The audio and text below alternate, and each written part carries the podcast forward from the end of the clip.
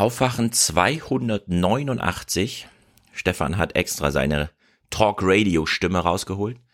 Wird präsentiert von Anne bzw. der Hörgemeinschaft Anne und Jens.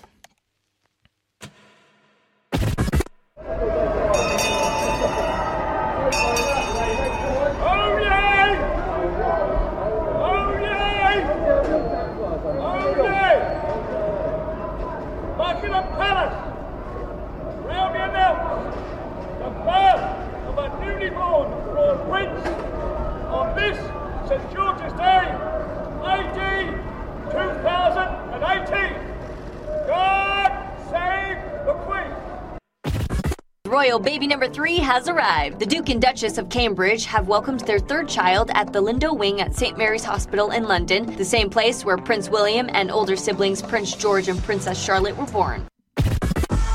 The royal birth comes just before Prince William's younger brother, Prince Harry, ties the knot with former suit star Meghan Markle.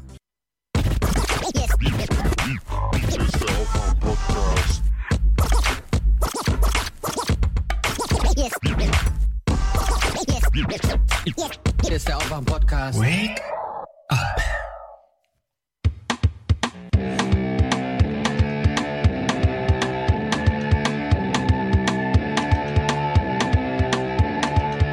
Wake up and clear your brain. Time to listen to what people are saying. Government is lying again, and the media is acting insane. It's good to stay in bed and ignore the talking heads, but you can sleep when you are dead. So wake up. Welche Namen liegen denn da ganz vorn? Weiß man da irgendwas drüber? Ja, ja, da weiß man, da weiß man was drüber, weil natürlich die Wettbüros die Namenslisten aushängen und da stehen ganz hoch im Kurs drei Namen, vor allem bei den Buben. Das ist in erster Linie einmal Arthur, dann haben wir James und Albert, wenn es ein Bub wird und bei den Mädeln, äh, da, da ginge Alice, Victoria und Mary. Also das sind die, die Namen, die besonders hoch im Kurs stehen. Es ist höchstwahrscheinlich, dass es ein royaler Name, also ein Name mit royaler Vergangenheit sein wird. Ja, so ist es. Wir fangen mit diesen guten Nachrichten an. Ein neues Leben wurde geboren. Und macht euch keine Sorgen. Es klingt nur komisch, aber mir geht's total gut. Manchmal wacht man morgens nur auf und hat plötzlich so eine komische Stimme. Aber umso besser, wir können heute Talk Radio machen. Es ist die Talk Radio Stimme von Stefan. Tilo ist ja im Urlaub. Und ihr habt es gerade gehört, ein neues Baby im britischen Königshaus. Das heißt, es wird diesen Sommer auch eine Aufwachen-Spezialfolge zum Thema britisches und vielleicht auch niederländisches Königshaus geben. Äh, mit Gästen, die jetzt schon Clips dazu sammeln. Sehr, sehr gut. Ich erinnere mich immer wieder gern zurück, wie ich damals meine erste Nachtschicht bei der FAZ gemacht habe. Da sitzt man ja dann ganz alleine am Newsdesk und verbringt die Nacht und hofft, dass nichts passiert, weshalb man irgendwen anrufen muss oder dass man selbst keine Fehler macht, weshalb man angerufen wird. Und damals wurde Prinz George geboren und ich habe mich um 20 Uhr entschieden, das ist die Top-Nachricht, bis ich 23 Uhr Feierabend mache. Und niemand hat interveniert. Also stand diese Nachricht die ganze Nacht ganz oben, wo sie halt auch hingehört. Naja, wir machen also heute Talk Radio. Ich habe extra meine Talk Radio Stimme rausgeholt. Äh, Tino macht Urlaub. Ich habe tatsächlich niemanden weiteren gefragt, ob er heute mitmacht. Äh, heute ist sozusagen Soloprogramm wie Nachtschicht bei der FAZ. Nächsten Dienstag allerdings wieder zu zweit mindestens. Ye are many, they are few.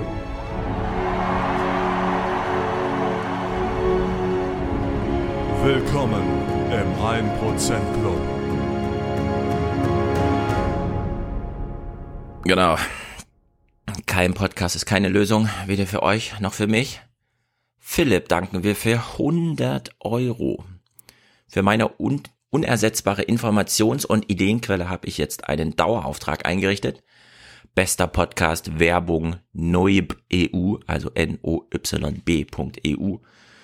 Den kann ich eigentlich auch mal verlinken.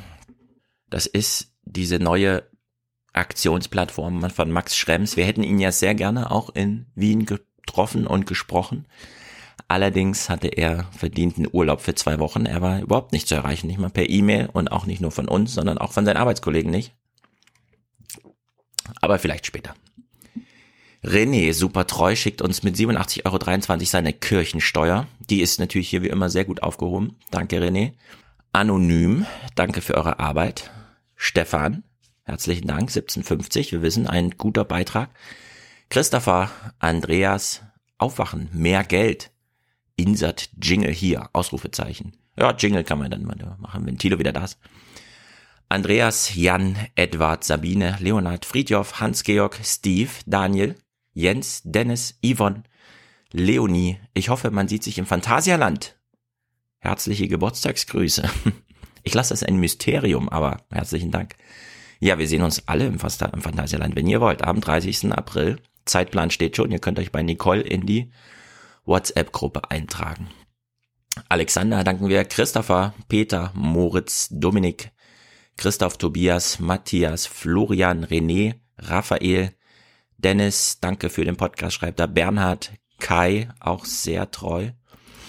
Wir danken Tobias, 40 Euro, Spende von der Vegan Lobby aus Wien. Sehr gut. Vielleicht macht Tilo ja wieder ein Hörertreffen, das kann dann vegan sein. Extra Grüße an Eileen für den großen, groß, grandiosen Kommentar in 287. Und wisst ihr was? Heute kommt noch einer von Eileen und der ist wieder großartig. Arne schickt 45. Leistung muss sich lohnen. Deshalb hier eine kleine Abzwack, ein, ein kleiner Ab, Abzwack, eine kleine Abzwackung, schreibt er. Von meiner diesjährigen Leistungsprämie. Ach, sehr gut. Du strengst dich an, dann gibst es weiter. Sehr, sehr, sehr gut. PS, Hattori Hansos Beitrag über die Yogi-Flieger habe ich tatsächlich damals im Fernsehen gesehen. Zufälle gibt's. Ja, Hans hat mir den auch nochmal geschickt. Also, ich fasse kurz zusammen. Da ist ein ehemaliger Bundeswehr-Soldat, keine Ahnung, Führungs, ehemalige Führungsqualität. So ungefähr 60, Föhnfrisur, drei Zentimeter oben abstehend. Und der macht dieses komische Yoga-Hüpfen auf dem Knie. Naja. Sascha, Katrin, Niklas danken wir, Jakob, Diana, die schickt 35, vielen Dank und noch sonnige Grüße. Maximilian und Sinja. Sinja schickt 60 Euro. Ein bisschen was, ein bisschen was von meinem Chefarztbonus für euch, weil ihr mich zum Nachdenken, Lesen, Lachen und manchmal auch Einschlafen bringt. Das finde ich natürlich gut. Wir sind auch ein Einschlafen-Podcast, das überlassen wir nicht Tobi. Ich schlafe auch oft beim, äh, beim Aufwachen-Podcast ein. Weil manchmal ist er so lang, dass ich selbst erst spät dazu komme, nochmal durchzuhören, was wir hier erzählt haben. Falls ich irgendwann mal in Hamburg am Hafen auf dem Fisch ausrutsche, rufe ich 112 und frage nach Sinja. Ich glaube, da ist man in den besten Händen. For the many, For the many. Not, not the few. The few.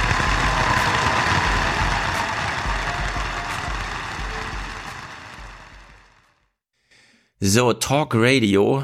Wodurch zeichnet sich Talk Radio aus? Es ist die Gattung Medien, die in Amerika, ich kenne es nur aus Amerika, super erfolgreich ist. Ein Mann, ein Mikrofon und dann drei Stunden lang. Wir haben es ja auch kurz mit äh, Bringbäumer besprochen, als wir beim Spiegel waren.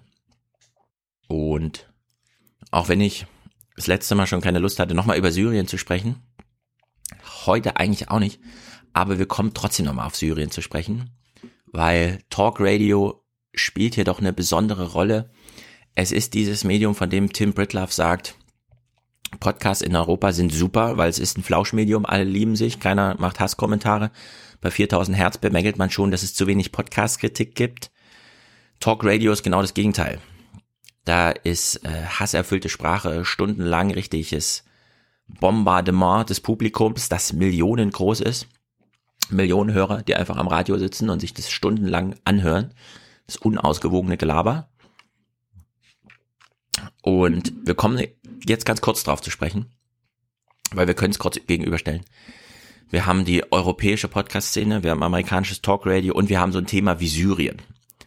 Und es ist, ich hatte es letzte Mal schon angesprochen, bei Lager der Nation ist es mir aufgefallen, das hat mich wirklich geärgert.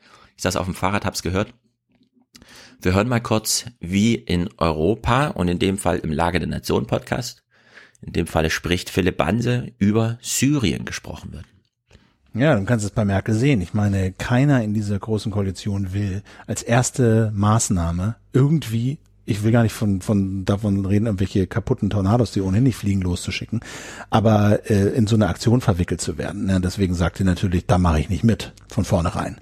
Ja. Ne? Und in Frankreich, äh, weiß ich nicht, die haben auch ihre Erwägungen. Trump macht sowieso nur Außenpolitik für seine, für seine, für seine Base ja, in Nebraska oder Ohio. Ja, Trump macht eh nur Außenpolitik für seine Base in Nebraska oder Ohio. Jetzt sitzt ihm Ulf Burmeier gegenüber, schützt das Duo vor solchen katastrophalen Fehlern in der Einschätzung von Lagen? Oder könnte man nicht eigentlich auch in Europa so Talk Radio machen, in dem einfach jeder nur noch seine Meinung sagt? Trump macht nur noch Außenpolitik für seine Base. Was würde das denn bedeuten, wenn man das wirklich ernst nimmt und äh, hinterfragt, was das bedeutet? Zum einen, wo ist seine Base? In Nebraska hat Trump mit 59 zu 34 Stimmen, äh, Prozent gegen Clinton gewonnen. 59 sind noch nicht 60. Ich würde sagen, die Trump-Base ist in den Staaten, in denen er zu über 60 Prozent gewonnen hat. Das wären Alabama, Arkansas, Kentucky, North Dakota, Oklahoma, South Dakota, Tennessee, West Virginia, Wyoming. Also es gibt recht viele Staaten, wo man sagen würde, das ist Trumps Base. Nebraska gehört nicht dazu, Ohio erst recht nicht. Ohio ist der Staat, der überhaupt erst zweimal ein anderes Ergebnis hatte, als dann auf Bundesebene der Präsident gewählt wurde in den letzten mehr als 100 Jahren. Diesmal ging es 51 zu 43 für Clinton äh, aus. Es gibt ja in vielen Staaten noch dritte Kandidaten, die dann nur in den einzelnen Staaten eine Rolle spielen. Ohio ist also der größte Swing State überhaupt. Jetzt kann man natürlich sagen, Trump macht nicht Wahlkampf oder Außenpolitik für seine Base, sondern für die, die er noch überzeugen will. Dann wäre man wieder in Ohio und Nebraska, aber dann müsste er für sie eine Außenpolitik machen in diesen Swing States, Nebraska, Ohio, die gegen, die sich gegen seine Base richtet. Weil sonst wären es ja wirklich auch äh, Nebraska und Ohio seine Staaten. Also es gibt hier eine kleine Divergenz und wir kommen jetzt mal auf den Talk Radio Superstar zu sprechen, der vor allem Trump's Base symbolisiert. Also symbolisiert wirklich im Zeichen von, das ist die Koryphäe und der Vertreter in der Medienwelt, wo man ablesen kann, was die Base von Trump tatsächlich denkt. Wir hören nur noch mal kurz rein in die Führeransprache von Alex Jones. Die haben wir hier im Podcast auch schon gehört. Äh, er steht auf der Straße, hört im Januar 2017 Trumps Amtsantrittsrede und reagiert danach natürlich mit Mikrofon in der Hand und Kamera vor der Nase drauf. So klang es damals. The message we heard in the speech has been my message for over a decade. I mean, longer than that, but this is Americanism versus globalism. So Trump isn't reading from my sheet of music. It's the sheet of music that's reality. And that's why it's so similar what I say on the show than what you hear Trump say later. So, wir haben jetzt einmal Philipp Banse gehört, der über Trumps Base mutmaßt. Und jetzt haben wir einmal Alex Jones gehört, der Trumps Basis repräsentiert. Und jetzt hören wir beide nochmal, und zwar wirklich bezogen auf Syrien. Philipp Banse nochmal einem kürzeren Stück. Also ich würde schon davon ausgehen, dass da irgendwie noch was kommt, aber dass er sich nicht nachhaltig da engagiert, sondern dass es einfach eine Bombe, äh, dass er das bombardieren wird, um seiner Anhängerschaft sagen zu können, ich habe sie bombardiert und danach ist es ihm wieder egal. So, und jetzt hören wir Alex Jones. Wir haben ihn auch schon im letzten Podcast gehört. Matthias hat es in die Musik eingebaut. Es war ein sehr guter Ausschnitt. Wir müssen uns nicht, es ging stundenlang so. Philipp Banse hat jetzt überlegt, ah ja, der Trump wird wahrscheinlich in Syrien bombardieren, um dann seiner Basis zu sagen, seinen Wählern, ja, ich habe die jetzt bombardiert und jetzt ist mir aber auch wieder egal. Ist das eigentlich das größte Problem? Alex Jones, wir hören jetzt Alex Jones, wie er darauf reagiert, dass Trump ihm sagt, ich habe jetzt mal in Syrien bombardiert. What the fuck? Is there nobody fucking pure in this goddamn fucking world? See, now I'm fucking pissed right now. Syria fought Al Qaeda, they fought ISIS, they fought it all. And now you got Mattis and fucking all these people shitting all over us.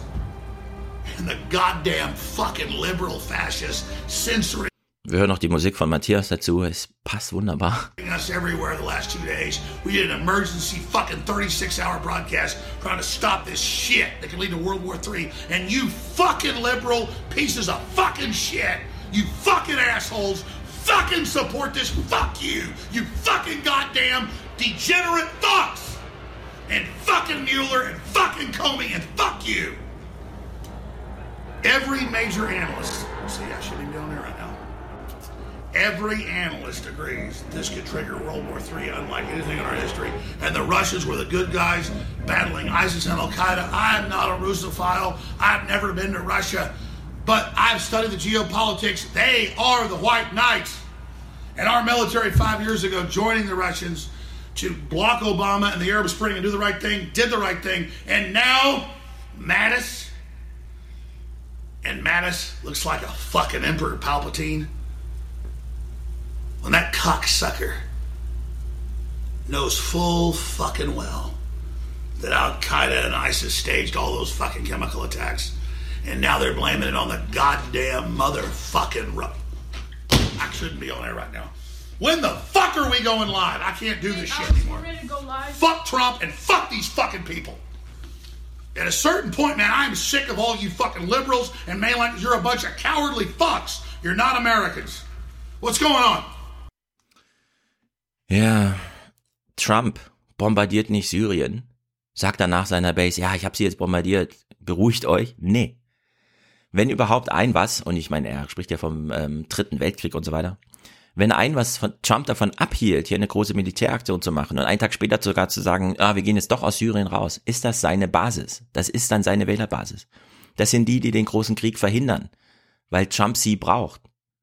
Wenn Trump mit der öffentlichen Meinung ginge, die in Europa vorherrscht, hätte er Syrien jetzt wieder bombardiert mit irgendwelchen 59, was weiß ich, damit Ursula von der Leyen dann bei Anne Will wieder da gesessen hätte und gemeint hätte, jetzt ist er wieder unser Präsident. Jetzt stehen wir wieder Seite an Seite gegen Russland und so weiter. Also es ist genau das Gegenteil von dem, was zum Beispiel Philipp Banse hier äh, so im sprechenden Denken äh, vorträgt. Eine These jedenfalls. Und wie verwirrend das alles ist, kann man dann sehen, äh, es gab sehr viele Hinweise. Den ersten haben wir, glaube ich, von Julia auf Twitter bekommen. Uli Gack hat Petra Gerster in der 19 Uhr heute Sendung vom Freitag Fragen zu diesem Giftgasangriff beantwortet. Der lag selbst schon zwei Wochen zurück. Die Militäraktion, die das äh, rächen sollten oder wie auch immer, lag auch schon wieder eine Woche zurück. Jetzt haben wir eben bei Alex Jones gehört, das weiß doch jeder, dass IS und Al-Qaida, also bringt da wieder alle zusammen, die sollen angeblich in Duma beide sein. Wir wissen, wahrscheinlich sind keine von denen überhaupt da, aber irgendwelche anderen Islamisten, ist ja auch egal im Grunde. Die sind halt da und haben das vielleicht gestaged, also sozusagen vorbereitet, irgendwen in einen Hinterhalt gelockt, damit es so aussieht, als hätte das äh, Regime in, von Assad in Syrien diesen Angriff durchgeführt. Wie auch immer, keine Ahnung, niemand weiß es, wir wissen es alle nicht. Petra Gerster fragt bei Uli Gack nach. Uli Gack haben wir schon als ähm, den einen, der überhaupt noch in der Gegend ist, äh, identifiziert, als wir noch in den zweistelligen Aufwachen-Podcast-Ausgaben äh, damals mit Elmar Thewissen, also dem Nachrichtenchef vom CDF, darüber sprachen, warum schickt ihr sonst niemanden dahin? Ja, es ist gefährlich und so weiter. Also Uli Gack ist seit Jahren da und hat dann im, äh, in der Heute-Sendung 19 Uhr sich so geäußert. Die Welt rätselt also weiter, ob die geächteten Chemiewaffen in Duma eingesetzt wurden. Oligak ist für uns in Syrien. Sie waren heute in einem großen Flüchtlingscamp und haben mit vielen Leuten gesprochen. Was haben Sie denn dort über den Angriff gehört? Ja, wir kommen gerade aus Harjala zurück. Das ist ein Ort ungefähr fünf Kilometer von hier entfernt. Und nach Harjala haben sich ungefähr 20.000 Menschen aus Ostruta und vor allem auch aus Duma geflüchtet. Und die Menschen dort erzählen uns viele in einem Ton der Überzeugung, dass diese ganze, ganze Geschichte am 7. April äh, inszeniert war vom IS. Sie erzählen uns, dieser Ort des Geschehens war eine Kommandostelle der äh, Islamisten. Dort hätten die Islamisten Chlorbehälter aufgestellt und im Prinzip nur darauf gewartet, dass dieser hoch interessante Ort für die äh, syrische Luftwaffe bombardiert wurde. Das ist auch geschehen und dabei seien die Chlorgasbehälter explodiert. Ja, er bringt jetzt diese Hörensagen-Geschichte mit. Angeblich, und wir haben ja von den Rechercheplattformen Bellycat oder wie sie heißen, die Fotos gesehen von den Kanistern, die äh, kaputt gebombt wurden. Wurden die abgeworfen? Zielgerichtet war das jedenfalls nicht. Standen die einfach so rum? Ist ja im Grunde alles egal. Zwei Wochen, mehr als zwei Wochen, nachdem das jetzt passiert ist, haben wir jetzt quasi jede Lage in der Welt. Also Philipp Banse sagt, ja, der Trump macht halt so Außenpolitik für seine Base stellt sich raus, nee, die Base will das gar nicht, sondern die unterstellt dann schon wieder als Ursache für den Einsatz, in den Trump hineingelockt wurde, äh, sozusagen so eine Verschwörung, dass eben jemand anders das da gestaged hat. Jetzt kommt Oligak und bestätigt das im Grunde so ein bisschen, ist aber nur Hörensagen. Er schließt sogar nochmal dieses kurze Statement an. ob das alles stimmt, ich würde meine Hand nicht unbedingt für jeden Satz in die, ins Feuer legen, aber irgendwie scheint da schon was dran zu sein. Ja, äh, weiß jetzt auch nicht weiter. Er hat halt mit den Leuten gesprochen. Mathieu von Rohr, ein Spiegeljournalist, schreibt dann zu diesem Statement hier von Oligarch auf Twitter. Ich fasse mal zusammen und dann zitiert er so äh, flapsig. Ich habe mit irgendwelchen Leuten im vom Regime kontrollierten Gebiet gesprochen, die haben mir irgendwas erzählt, ich kann nichts davon überprüfen, aber irgendwas wird schon dran sein. Seriously?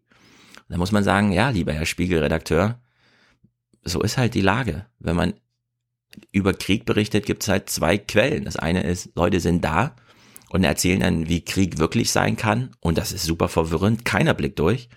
Die anderen sitzen am Schreibtisch und führen sozusagen die rote Linie, die sich über Jahre und Monate entwickelt hat, fort. Und das ist natürlich dann alles verständlich. Da muss man ja nichts erklären, weil das ist dann halt die Geschichte wie immer.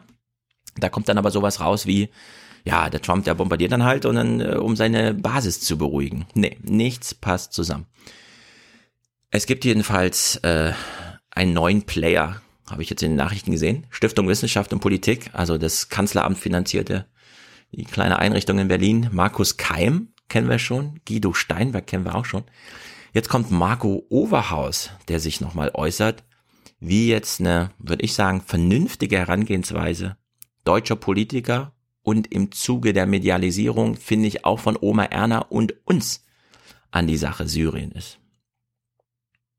Ein ganz wesentlicher Fehler, den äh, wir als Westen, den Deutschland und die EU-Staaten vermeiden sollten, ist es, Syrien in erster Linie äh, als ein Spielbrett zu betrachten äh, im Ringen zwischen dem Westen und Russland oder im Ringen zwischen äh, dem Westen und Iran. Also wenn es um eine politische Lösung in Syrien geht, dann geht es eben in erster Linie um Syrien.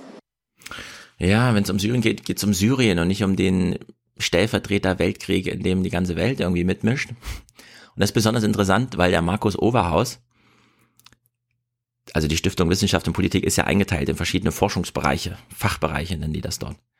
Und der Steinberg zum Beispiel, der ist Nahe und Mittlerer Osten und Afrika. Also wenn man äh, so ein Lagerfeuer-Dialogtreffen bei Phoenix guckt zum Thema Nahe Osten, Syrien und so weiter, dann lädt man den ein.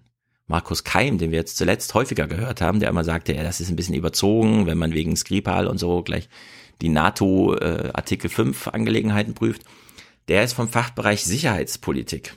Und Marco Overhaus, den wir jetzt gehört haben, der nochmal besänftigt hinsichtlich, wir brauchen jetzt eine Politik für Syrien, in der wir nicht so ein mediales Spielfeld die ganze Zeit aufziehen mit, wer macht denn hier was und ist der Trump nicht eigentlich nur Außenpolitik für seine Base und so weiter.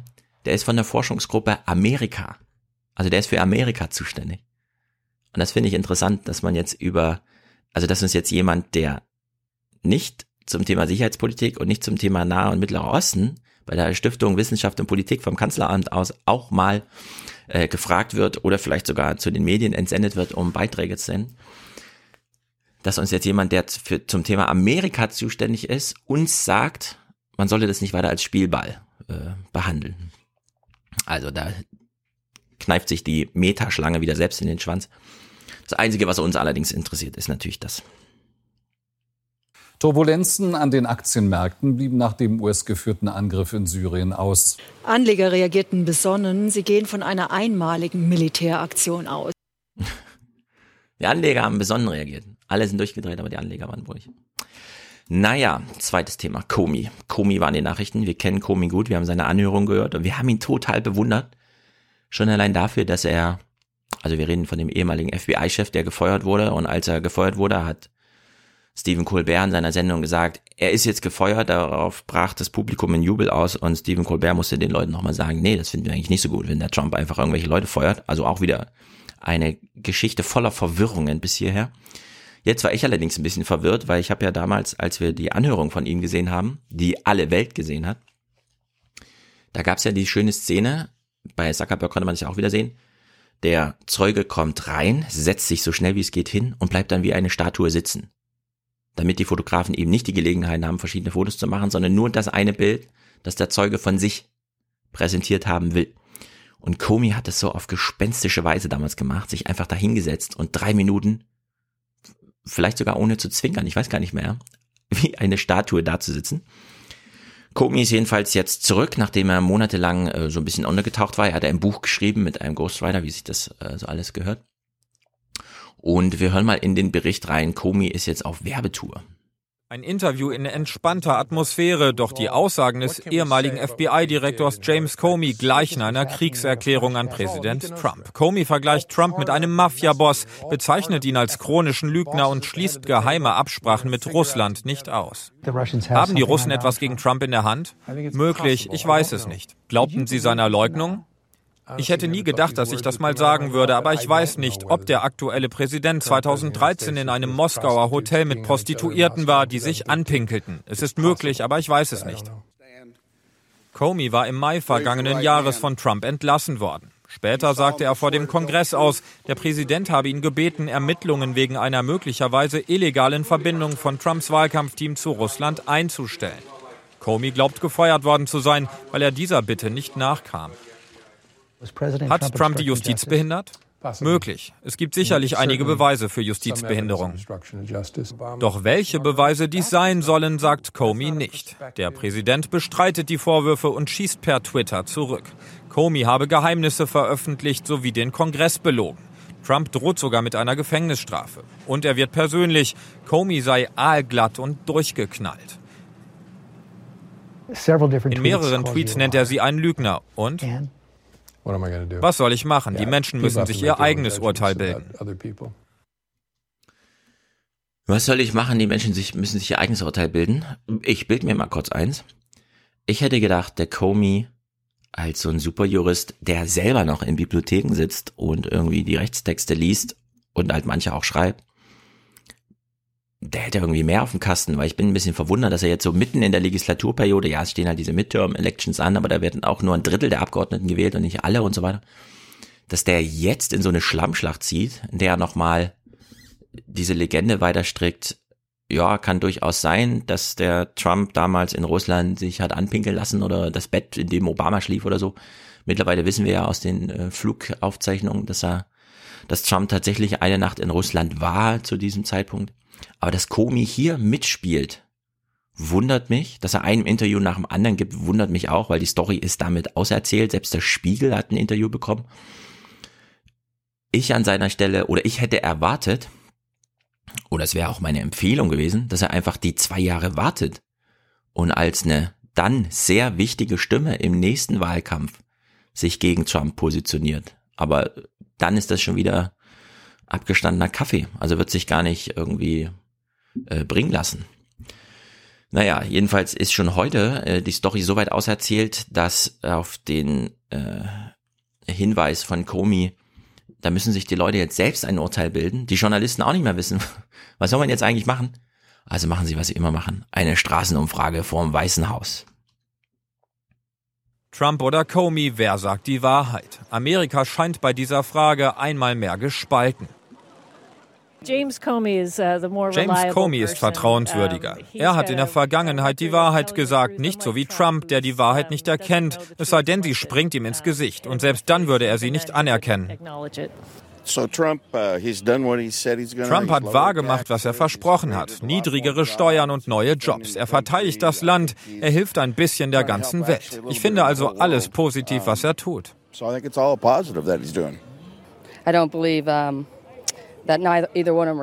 ich glaube keinem der beiden. uh, Ich glaube, dass keiner die Wahrheit sagt. Ich denke, Trump ist nicht ehrlich zu den Amerikanern und Comey auf der anderen Seite scheint etwas zu wissen, was er nicht preisgeben möchte. Ja, so oder so. Ein übergewichtiger Mensch Schnauzbart sagt halt, ja, niemand ist da vertrauenswürdig. Ich glaube Trump, keine Ahnung. Jedenfalls, es gibt dann auch noch einen Experten glaubt man zumindest im Journalismus, weshalb man ihn äh, befragt, der uns ein bisschen mehr erklären kann, aber im Grunde auch nur eine Privatmeinung.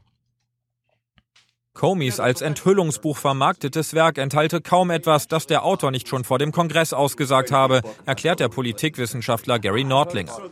Deshalb erwarte er nicht, dass der Präsident dadurch in Bedrängnis geraten könnte. Ja, ich würde mal sagen, die Kongressanhörung dauerte wohl so vier, fünf Stunden. So ein Hörbuch, 300 Seiten sind ungefähr zehn Stunden. Es müsste also noch rein mathematisch im Buch was drin sein, was sonst nicht und so. Warum hat man den Experten nochmal geholt, der angeblich das Buch und die Kongressanhörung komplett miteinander verglichen hat? Wegen diesem elitären deutschjournalistischen Wunschdenken hier. The book itself is not dangerous for Donald Trump. Donald Trump is dangerous for Donald Trump. Das Buch ist nicht gefährlich für Donald Trump. Donald Trump ist gefährlich für Donald Trump. Je mehr er redet, je mehr er abstreitet, je mehr er diese öffentlichen Stellungnahmen abgibt, desto leichter kann er in eine Anklage hineinrutschen. Mhm. Na dann, wenn Trump für Trump gefährlich ist, glauben wir das noch zwei Jahre und gucken uns dann an, wie er wiedergewählt wird. Kleines Einschubthema Öl. Wir haben ja von Wirtschaft wenig Ahnung, thematisieren es deswegen selten, aber hier wird eine Nachricht verbraten, bei der ich denke, kann man das nicht unter Öko, also wenn es jetzt nicht nur ein Ökonomiebereich in den Nachrichten gäbe, ein Wirtschaftsnachrichten nennt man es dann, Börsenberichterstattung.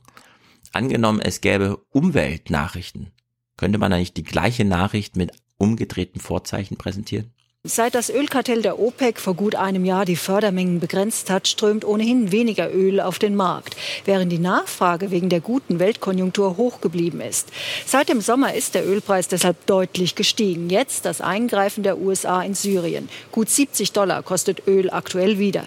Der Preis könnte bis auf 100 Dollar steigen, so neueste Prognosen. Denn am Wochenende gab es auch Anschläge in einem der wichtigsten Förderländer Saudi-Arabien, hinter denen der Jemen und der Iran vermutet werden werden. Weltweit schwinden die Ölvorräte. Die Internationale Energieagentur hat bereits vor Engpässen gewarnt. Steigt der Ölpreis weiter, könnte dies der Weltkonjunktur einen herben Dämpfer versetzen. Dann, wenn die Nachfrage einbricht, weil Öl zu teuer wird. Also es gibt doch drei Dimensionen. Politik, Wirtschaft und dann, was uns alle betrifft, Umwelt. Für die Wirtschaft ist es vielleicht nicht gut, wenn Öl teuer ist, aber für die Politik, wenn Russland mal wieder ein bisschen weniger hart davon getroffen wird, dass es so wegsanktioniert wird sondern mit 100 Dollar Ölpreis rechnen kann, das bringt doch auch Stabilität zurück. Venezuela, vielleicht schaffen die es mit 100 Dollar pro Dings auch ihre daran geknüpfte Kryptowährung irgendwie fruchtbar zu machen. Also unter der Maßgabe finde ich es schon mal komisch. Ich glaube, 100 Euro ist besser für die Weltpolitik als 50 Dollar. Und zum anderen, wenn der Ölpreis steigt, und deswegen die Gefahr droht, dass weniger Öl gebraucht wird für Plastikproduktion oder was auch immer. Ist das dann nicht gut für die Umwelt? Könnte man es nicht unter der Maßgabe hinbiegen, sodass Oma Erna mit einem guten Gefühl ins Bett geht? Naja, das ist nur ein Vorschlag. Wir haben heute in den Audiokommentaren auch einen äh, Beitrag zur Berufsausbildung. Zur Einstimmung können wir uns ja hier mal die Zahlen anhören.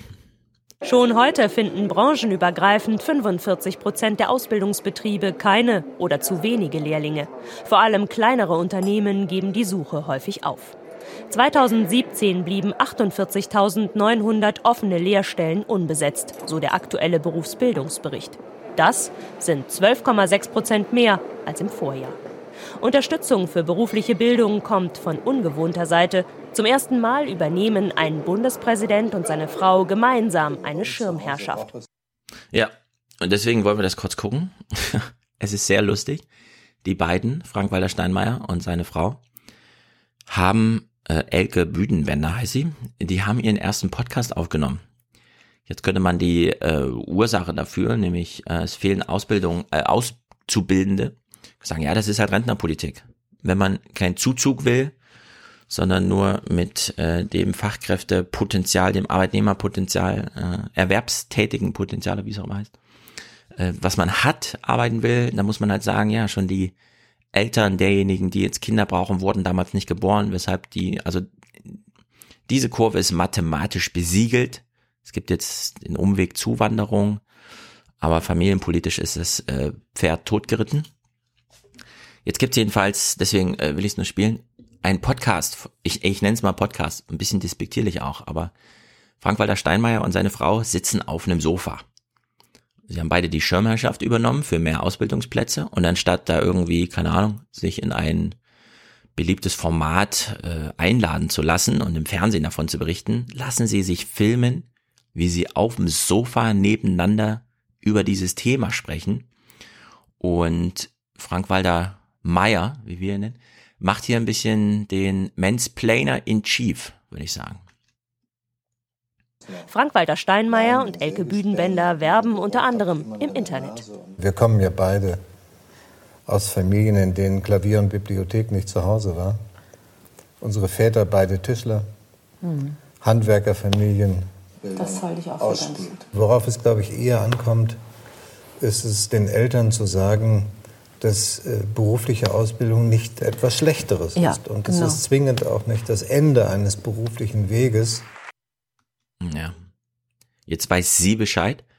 Ob das Video noch jemand anderes als die Tagesthemenredakteurin gesehen hat und ähm, sozusagen sie die Ansprache direkt, die Frau Büdenbender, weiß man nicht.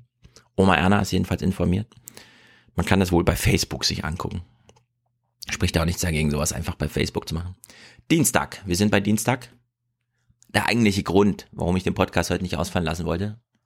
Macron war in Straßburg und hat vorm Europaparlament gesprochen. Nun war zu erwarten, dass die mh, Nachrichten nicht sehr lang ausfallen, denn sie mussten in eine Fußball-Halbzeitpause gepackt werden. Gucken wir doch mal, welche super wichtige Nachricht als erstes lief. Kleiner Hinweis schon mal, also Macron war es noch nicht. Guten Abend. Diese Mikrofone warten schon seit gestern, dass jemand rauskommen und eine Einigung verkünden möge im Tarifstreit des öffentlichen Dienstes. Die Gewerkschaften fordern 6 Prozent, mindestens aber 200 Euro mehr Einkommen im Monat. Doch das wollte die Arbeitgeberseite, also Bund und Kommunen, so wie sich das für einen ordentlichen Tarifstreit gehört, erstmal nicht akzeptieren. Nun aber scheint sich ein Kompromiss anzubahnen. Mhm. Also die Nachricht, dass es keine Nachricht gibt, war wichtiger als dass Macron in Straßburg war. Na gut, Tarifstreit. So wichtig das auch ist, aber wenn es noch nichts Neues gibt, kann man auch einen Tag warten, würde ich sagen. Gucken wir nur mal kurz am Mittwoch, um jetzt den Themenblock äh, abzuschließen. Was ist denn jetzt rausgekommen beim Tarifstreit? Normalerweise geht das Spiel so. Die Gewerkschaften fordern so viel Geld wie möglich, die Arbeitgeber weisen das brüsk zurück und am Ende trifft man sich irgendwo in der Mitte. Bei diesen Tarifverhandlungen für Berufe wie Polizist, Krankenschwester oder Müllwerker aber waren die Player deutlich mobiler. Am Ende sprang für manchen im öffentlichen Dienst sogar mehr heraus als erwartet, auch wenn nicht jeder zufrieden war. Ja, auffällig ist hier, äh, Karin Mioska hat zweimal die gleiche Moderation gemacht. Und zwar Tarifauseinandersetzung als, ja, das Spiel, hat sie ausdrücklich so gesagt, das Spiel läuft ja eigentlich so. Die einen machen erstmal einen Vorschlag und die anderen sagen nein. Weil es alles ein Spiel. Jetzt hören wir kurz das Ergebnis. Äh, ein Müllmann aus Stuttgart verkündet, wie für ihn konkret äh, die Tarifauseinandersetzung äh, eine Rolle spielt. Wir haben es ja schon mal durchgerechnet, es gibt eine gewisse Lohnzurückhaltung in Deutschland. Die ist nicht nur, äh, pri also im Privatsektor ohnehin, aber es, hier in dem Fall ist der Arbeitgeber der Staat. So, wir hatten damals ausgerechnet so 20 Prozent mehr, um die Lücke, die Lohnstückkostenlücke mit Frankreich zu schließen und das europäische Niveau, weil Frankreich hat sich ja vorbildlich an die Maastricht-Kriterien gehalten, zwei Prozent Inflation, das heißt auch zwei Prozent Lohnerhöhung pro Jahr. Mal gucken, ob hier aufgeholt wurde. Für sie wollten die Gewerkschaften eigentlich besonders viel herausholen. Für Müllwerker und andere Arbeiter der unteren Entgeltgruppen. 200 Euro mehr im Monat sollten es werden. Das Verhandlungsergebnis sieht jetzt aber anders aus. Etwa 7,5 Prozent mehr Geld in drei Stufen. Zusätzlich eine Einmalzahlung von 250 Euro für die unteren Lohngruppen bei einer Laufzeit von 30 Monaten. Müllwerker Matthäus Pravek aus Stuttgart hat das für sich einmal nachgerechnet. Es sind so im Schnitt fürs erste Jahr 85 Euro brutto, die ich jetzt mehr bekomme. Haben oder nicht haben, sage ich. Aber für das, was wir gefordert haben, sind wir nicht ganz zufrieden. Also für die Müllwerker wollte man 200 Euro rausholen im Monat. Effektiv, man hat dann 85 hinbekommen. Das heißt, äh, man liegt unter der Hälfte der eigenen Forderungen und weit jenseits von, äh, was weiß ich, zweistelligen Prozentbereichen. Naja, hat also auch in diesem mal wieder nicht funktioniert. Thema Nummer zwei in einer sehr kurzen Nachrichtensendung, in der auch behandelt werden muss, meine Erwartung jedenfalls, dass Macron in Straßburg vom Europaparlament eine Rede gehalten hat. Auch im All wird Fußball geguckt, wenn auch leider ohne Chips. Denn die Krümel fliegen immer so fies in der Schwerelosigkeit in die Augen. So zumindest bedauert es Alexander Gerst, der ab Juni nun schon zum zweiten Mal abhebt in Richtung ISS. In dieser Außenstelle der Menschheit im All wird er diesmal als Commander Dinge tun, die Großes bewirken sollen für das Leben auf dem vergleichsweise winzigen Erdball. Ja, Gerst fliegt wieder in den Weltraum, finde ich auch ein wichtiges Thema. Dass er da oben keine Chips essen wird, weil ihm die Krümel sonst in die Augen fliegen, finde ich auch ein wichtiges Thema. Macron ist aber auch ein wichtiges Thema. Also nächster Anlauf, Thema Nummer drei vielleicht. Monsieur le Président de la République française, Emmanuel Macron. Der französische Präsident weiß natürlich, dass hier nicht nur Freunde auf ihn warten. Knapp ein Jahr nach seinem Amtsantritt steht er mit seinen ehrgeizigen Reformplänen für Europa ziemlich alleine da. Doch Macron ist hartnäckig. Er kämpft für sein neues Europa. Macron steht alleine da. Woran liegt es? Keine Ahnung, wird ja auch nicht gesagt. Wir können eine neue europäische Souveränität erschaffen. Als klares, entschiedenes Angebot an unsere Bürger, sie zu beschützen. Und er bleibt dabei. Eine Bankenunion, einheitliche Steuern, ein eigenes EU-Budget. Frankreich will, wie auch Deutschland, künftig mehr zahlen. Und auch in der Flüchtlingspolitik geht Macron auf Deutschland zu. Die vergiftete Flüchtlingsdebatte müssen wir überwinden. Kommunen, die Flüchtlinge aufnehmen, sollen künftig mehr Geld aus Brüssel bekommen. Ja, dann werden ja Kommunen wie Frankfurt zum Beispiel noch reicher. Aber gut, anderes Thema. Äh, eine Minute hat es jetzt gedauert. Macron im Europaparlament kriegt eine Minute in den Tagesthemen. Das finde ich schlecht. Weil man hat ja jetzt noch, wir wissen ja 90 Sekunden. Der 1,30er ist ja der Standard, Standardformat. Man gibt jetzt der einen Minute vorbereiteten Talking Points von Macron äh, baut man jetzt einen Gegensatz auf, den darf Manfred Weber jetzt 30 Sekunden lang abfeiern. Dennoch Kritik am Europakurs, insbesondere von deutschen Unionspolitikern. Es wird hier nicht in gute und schlechte Europäer unterschieden, sondern wir ringen dann auch um den Weg. Beispielsweise eine Vergemeinschaftung von weiteren Schulden kommt für uns als Europäische Volkspartei nicht in Frage. Macron will einen Fahrplan für Reformen und vor allem einen engagierten Europawahlkampf 2019. Er selbst machte heute schon mal den Anfang. Nach seiner Straßburg-Rede diskutierte er in den Vogesen mit Bürgern über ihre Vorstellungen von Europa. Ja, ich meine, selbst unter deutschen Journalisten ist es mittlerweile so eine Art Lachnummer geworden, dass die deutschen Politiker vor Mikrofon immer nur sagen, gegen was sie alles sind. Dagegen, dagegen, dagegen. Niemand sagt mal, für was er eigentlich ist. Es ist absolut blamabel eigentlich. Aber gut. Macron wird mal wieder nicht genau zugehört. Äh, Manfred Weber darf genauso lange O-Töne absondern wie Macron. Und wir wissen jetzt, Deutschland ist mal wieder dagegen, weil das Geld und so weiter. Macrons Rede, das ist jetzt wieder dieser Treppenwitz, liegt natürlich in keiner deutschen Übersetzung vor. Außer diesmal hat sich die französische Regierung äh, bemüht, zumindest ein Protokoll, ich nenne es mal Protokoll, ich würde jetzt nicht sagen, es ist die Rede, auf Deutsch übersetzt, äh, da zu haben. Ähm, es ist ein sehr schwer lesbarer Text. Man wundert sich so ein bisschen, das kann einfach nicht eine Originalübersetzung sein, äh, wenn die französische Sprache tatsächlich so eine tolle, schöne Sprache ist. Inhaltlich muss man da wahrscheinlich auch mithalten. Das ist bei Macron hier nicht der Fall. Es ist wirklich sehr, sehr merkwürdig. Ich würde sagen, wir lesen mal ausschnittsweise rein, weil manche Sätze sind wirklich, ähm, wie soll man sagen, merkwürdig. Also wir beginnen mal hier mit so einem etwas komplizierteren, mitten in seiner großen, meine Damen und Herren äh, und so weiter. Es ist mir eine große Freude, die Einladung und Sie wissen ja meine Sorbonne-Rede und so weiter. Fällt dann äh, sowas hier.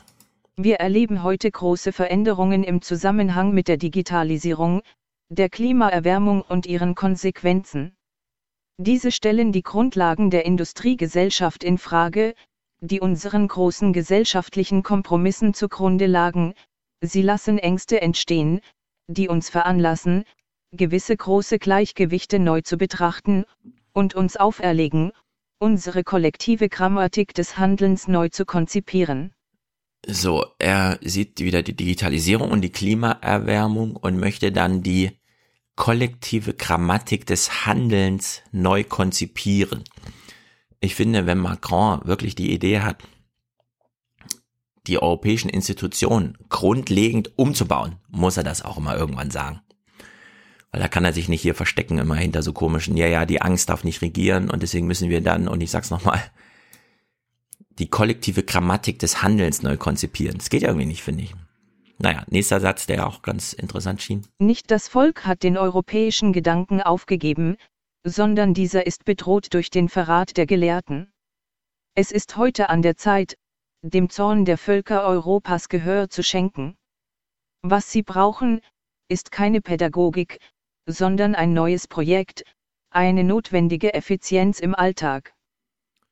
Ja, wer hat noch nicht von sich behauptet, er bräuchte mehr notwendige Effizienz im Alltag? Was auch immer das bedeutet. Zumindest der vorherige Satz ist, glaube ich, leicht verständlich. Äh, nicht das Volk ist dran schuld, dass die Idee verloren ging, sondern sie wird bedroht von dem Verrat der Gelehrten fragt man sich, Verrat der Gelehrten, welche meint er jetzt? Meint er die akademischen Gelehrten, für die man den Begriff Gelehrte eigentlich hat, oder meint er irgendwie die Politiker, die immer wie Gelehrte auftreten, wenn sie zum Thema Europa sprechen, weil dann immer nur so Floskeln rumkommen? Also es ist, ich weiß auch nicht. Ich werde hier nicht schlau draus. Ulrike Gero müsste uns das nochmal übersetzen.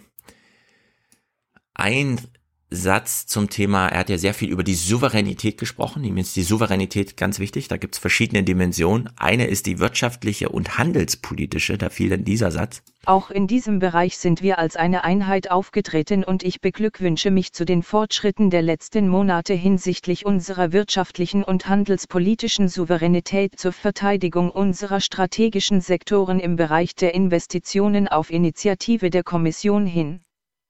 Ja, kann es sein. Also kann es wirklich sein, dass Macron am Rednerpult steht und sagt, ich beglückwünsche mich zu den Fortschritten der letzten Monate. Oder wäre das nicht ein bisschen, also wer hat das denn übersetzt? Und das ist jetzt von der französischen Regierung das herausgegebene, die sagen, das ist die übersetzte Rede. Ich weiß es nicht. Das ist irgendwie, naja, handelspolitische Souveränität zur Verteidigung unserer strategischen Sektoren ist das jetzt so dieses Trumpsche Stahl ist wichtig für die innere Sicherheit und deswegen niemand wird hier schlau draus. Er spricht dann weiter. Kurzfristige Einführung einer Digitalbesteuerung. Aha. Das wäre ja mal was. Fragt man sich, wieso ist man da nicht weiter? Was ist mit Irland? Die Reform der Wirtschafts- und Währungsunion ist ein Thema. Das Zugehörigkeitsgefühl, die Kultur, also er möchte ein, die, mehrere europäische Universitäten, er möchte den Ausbau von Erasmus und ein neues Urheberrecht, Urheberschutz und künstlerisches Schaffen. Dazu gibt's ja gerade schon vom, von der Kommission einen vorgelegten äh, Entwurf, der jetzt durchs Parlament geht. Nur der wird wahrscheinlich in genau die andere Richtung gehen, nämlich das so ein bisschen der Digitalität anpassen und weniger den Urheber schützen. Da geht aber auch nicht auf die laufende Debatte ein. Gesundheit und Ernährung ist ihm ein wichtiges. Und hier steckt wieder so ein Spruch drin, also das ist wirklich sehr merkwürdig. Wir müssen in unseren politischen Abwägungen und Haushaltsentscheidungen heute und morgen für eine hochwertige Ernährungssouveränität einstehen. Ja. Wer steht denn nicht für eine hochwertige Ernährungssouveränität ein? also eine hochwertige Ernährungssouveränität. Okay, Macron, ich verstehe nichts. Schutz der personenbezogenen Daten unserer Mitbürger ist ihm wichtig. Ja, dazu gibt's jetzt eine Datenschutzgrundverordnung. Hat er sie genannt? Nein. Keine Ahnung, warum er es also nochmal aufgreift. Sieht er da noch Lücken oder was ist da los? Oder wollte er einfach nur mal so ein Thema setzen? Wie auch immer. Das ist für die Deutschen interessant hier. Der Haushalt, über den wir diskutieren werden, muss die Gestalt eines kohärenten, effizienten und gemeinsamen politisches Projektes annehmen. Ja, also wenn der Manfred Weber sagt, nee, manche Vorstellungen von Macron gehen uns zu weit, wie zum Beispiel gemeinsame Kassen, dann bezieht er sich auf eine Rede, die laut französischer Regierung übersetzt auf Deutsch von einem von einer kohärenten, effizienten und gemeinsamen politischen Projekt hinsichtlich Haushalt spricht. Niemand versteht das. Jetzt macht er hier, das ist auch witzig in der Formulierung, eine Ansprache an seine Zuhörer direkt. Sie haben es verstanden, meine Damen und Herren, das Europäische Parlament ist in meinen Augen das Zentrum der Legitimität, Verantwortung und auch der Vitalität Europas. Ja, also er steht im Europaparlament, guckt durch die Reihen und sagt dann, laut französischer Regierung auf Deutsch, Sie, meine Damen und Herren, haben es verstanden. Sie bilden das Zentrum der Legitimität, Verantwortung und auch der Vitalität Europas. Was bedeutet das? Also, wer versteht hier irgendwas drunter? es ist wirklich witzig. Am Ende hat er noch mal eine Ich-Botschaft drin, weil er ist ja jetzt 40 geworden. Bisschen älter als zur Wahl, aber halt immer noch sehr jung. Er verpackt das mal in solche Worte. Man kann dann, ich verlinke mal das ganze Ding, man kann dann den also unter Rentner-Gesichtspunkt, Rentnerrepublik-Gesichtspunkten, und da ist ja Deutschland nicht das einzige Land in Europa, ist das ein bisschen interessant am Ende wenigstens. Ich gehöre zu einer Generation, die sich den Luxus erlaubt, zu vergessen, was ihre Vorfahren durchlebt haben. Ich will nicht zu einer Generation von Schlafwandlern gehören. Ja, ich will nicht zu einer Generation von Schlafwandlern gehören. Wenn er hier anspielt auf Christopher Clark, würde der Satz übersetzt auf Deutsch tatsächlich lauten, ich will keinen dritten Weltkrieg. Und der Bürgerkrieg als Begriff fällt in seiner Rede auch tatsächlich. Also, ich glaube, Macron hat eine Botschaft und ich glaube, Macron weiß nicht, wie er sie übermittelt. Er macht da irgendwie so Literatur draus, lässt das dann irgendwie übersetzen, keine Ahnung. Anstatt dass irgendwie, es gibt doch, es gäbe doch mediale Strategien, gerade wenn man von Podcast-Boom spricht, dass man das auch mal auf Deutsch ordentlich vertont, was er da sagt, so dass man sich das anhören kann, das vielleicht auch gerne hört aber weder in der Form noch im Inhalt scheint das irgendwie Anklang zu finden. Naja. Macron-Tage gingen jedenfalls weiter, denn es gab ja einen Besuch.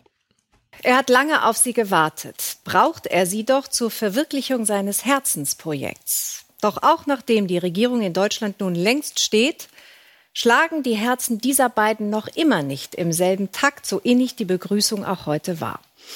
Der französische Präsident ist nach Berlin gekommen, um die deutsche Kanzlerin einmal mehr von seinen europäischen Reformen zu überzeugen. Und grundsätzlich sind die beiden auch ganz nah beieinander. Da dieses Europa immer mehr wackelt und auseinanderzubrechen droht, soll die EU stärker zusammenrücken. Doch wenn es ums Geld geht und ein gemeinsamer Haushalt, so wie Macron ihn will, würde von Deutschland wohl deutlich mehr Geld abverlangen. Wenn es ums Geld geht, ist es mit der Nähe dann doch nicht mehr so weit her. Ja, Merkel hat es wieder vorbildhaft gemacht. Sie hat Macron nach Berlin eingeladen, wohin? Ins Humboldt-Forum, also in die Baustelle vom Berliner Schloss, so dass kein Journalist drumherum kam, irgendwelche optischen Vergleiche zu machen zwischen Baustelle Europa, Baustelle Schloss und sie stehen halt da und die Schuhe werden staubig und so. Deswegen belassen wir mal bei den O-Tönen. Wir hören Merkel und Macron im O-Ton. Wir können darauf achten, inhaltlich ist das jetzt äh, also hat die französische Regierung ihn vorher bei der Rede falsch übersetzt oder redet einfach so, weil jetzt kommt ja die Übersetzung von den Tagesthemen. Inhaltlich ist aber auch ganz interessant, weil so ein bisschen verräterisch von beiden. Unsere Vielfalt sollte uns dabei bereichern und nicht äh, stören. Und insoweit haben wir heute noch wichtige Probleme zu besprechen. Wir brauchen Debatte, wir brauchen offene Debatten und wir brauchen zum Schluss auch die Fähigkeit zum Kompromiss. Ich glaube, das Wichtigste ist zum gegenwärtigen Zeitpunkt nicht bei jedem Vorschlag überzureagieren, sondern sicherzustellen, dass wir über dieselben Ziele reden und ein politisches Motiv haben. Unsere Minister haben da viele Ideen, aber die Frage ist doch zunächst, haben wir die gleichen Ziele? La question c'est quelle est la finalité? Ja, wenn man das jetzt so ein bisschen esoterisch interpretiert oder einfach soziologisch nach Niels Brunson, würde man sagen, ja, jeder, es betrifft oft Organisationen, in dem Falle auch die beiden als Köpfe großer Organisationen, sie reden genau darüber, was ihm am entferntesten ist. Merkel, Merkel meint, am Ende brauchen wir einen gemeinsamen Kompromiss. Die Botschaft, die sie eigentlich, es wird nie einen Kompromiss geben. Und Macron sagt, wir brauchen ein gemeinsames Ziel. Und seine Botschaft ist eigentlich, eure Ziele teile ich nicht. Ich werde auf Biegen und Brechen mein eigenes Ziel haben, selbst wenn ich daran scheitere. Also jeder sagt genau das, also spricht an, im Grunde spricht er seine größte Schwäche an. Jeder spricht an, was er genau nicht will und wozu es niemals kommt. Und das sind nun mal, das kann man schicksalhaft, deswegen ist der Schlafwandler-Vergleich vielleicht doch gar nicht so verkehrt. Es wird keinen Kompromiss geben und gemeinsame Ziele äh, erst recht nicht. Also weder der Weg noch das Ziel ist ja irgendwie äh, geklärt. Noch ein O-Ton von, ich nenne ihn mal Merkel-Versteher Martin Kopmann. Der wird uns als irgendjemand von der Stiftung Genshagen, die ich auch nicht kenne, vorgestellt. Ich bin wahrscheinlich wieder so ein Banause, aber wenn es in den Tagesthemen kommt, ist wichtig. Deswegen hören wir es uns kurz an. In der Stiftung Genshagen südlich von Berlin tauschen sich Wissenschaftler und Diplomaten zu Deutschland, Frankreich und Europa aus. Im ungleichen Duo Merkel-Macron sieht Leiter Martin Kopmann durchaus Potenzial.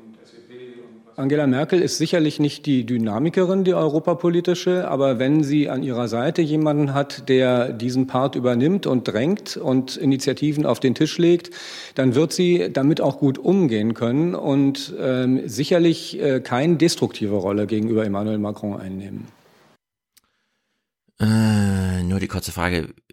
Entspricht oder widerspricht das allen Erfahrungen der letzten Monate und es ist seit der Bundestagswahl, denn die war im September also wir sprechen hier von mehr als einem halben Jahr, ist es her, dass Macron diesen Anlauf genommen hat, hat Merkel seitdem eine konstruktive oder eine destruktive Rolle gespielt und warum projiziert er plötzlich eine nicht destruktive Rolle, obwohl schon die historische Erfahrung genau das Gegenteil lehrt?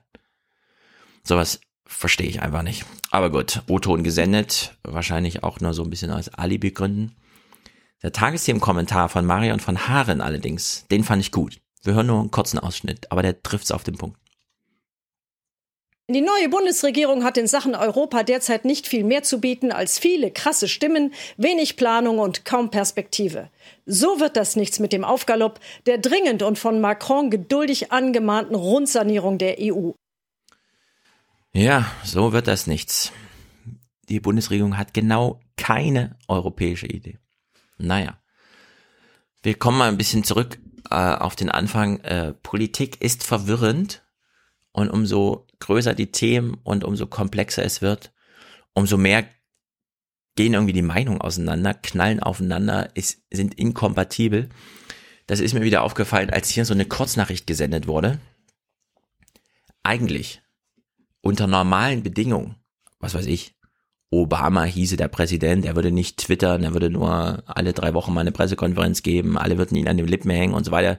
Jede kleinste Bewegung wäre super wichtig und entscheidend. Jedes einzelne Wort würde auf die Goldwaage gelegt, anstatt dass einfach alle fünf Minuten irgendwas passiert mit dem amerikanischen Präsidenten.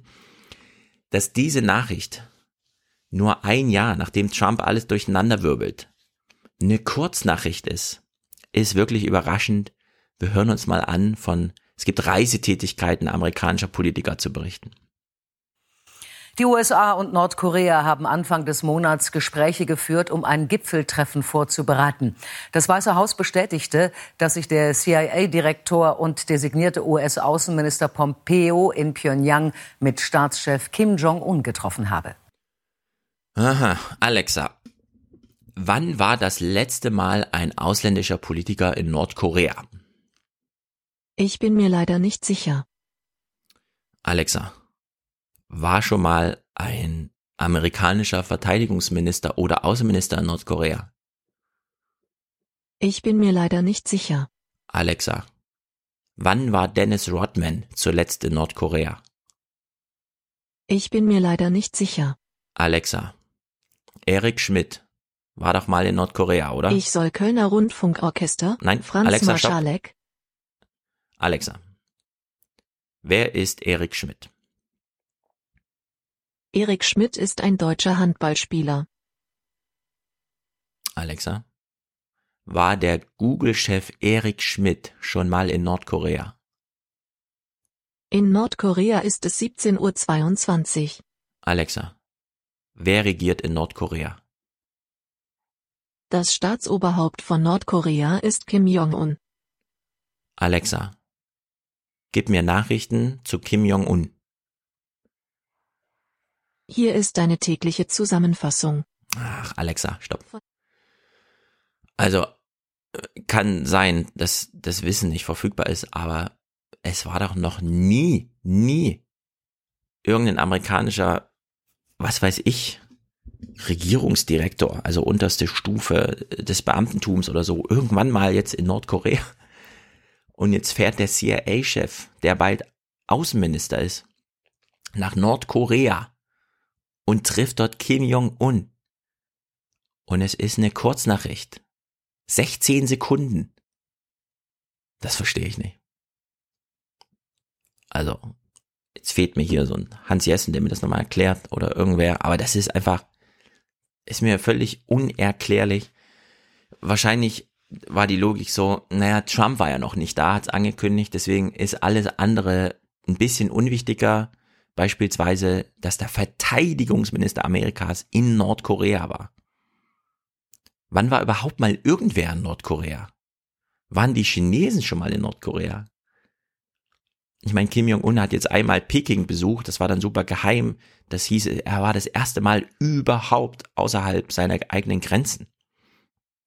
Aber gut, man kann eine 16-Sekunden-Meldung daraus machen, dass der amerikanische Außenminister, zukünftige und der Geheimdienstchef vom CIA in Nordkorea war und es nicht weiter thematisieren, obwohl es so unendlich darüber zu reden gäbe, weil Nordkorea, das ist, ich würde mal sagen, Stellvertreterdiplomatie in der Auseinandersetzung Amerika gegen China.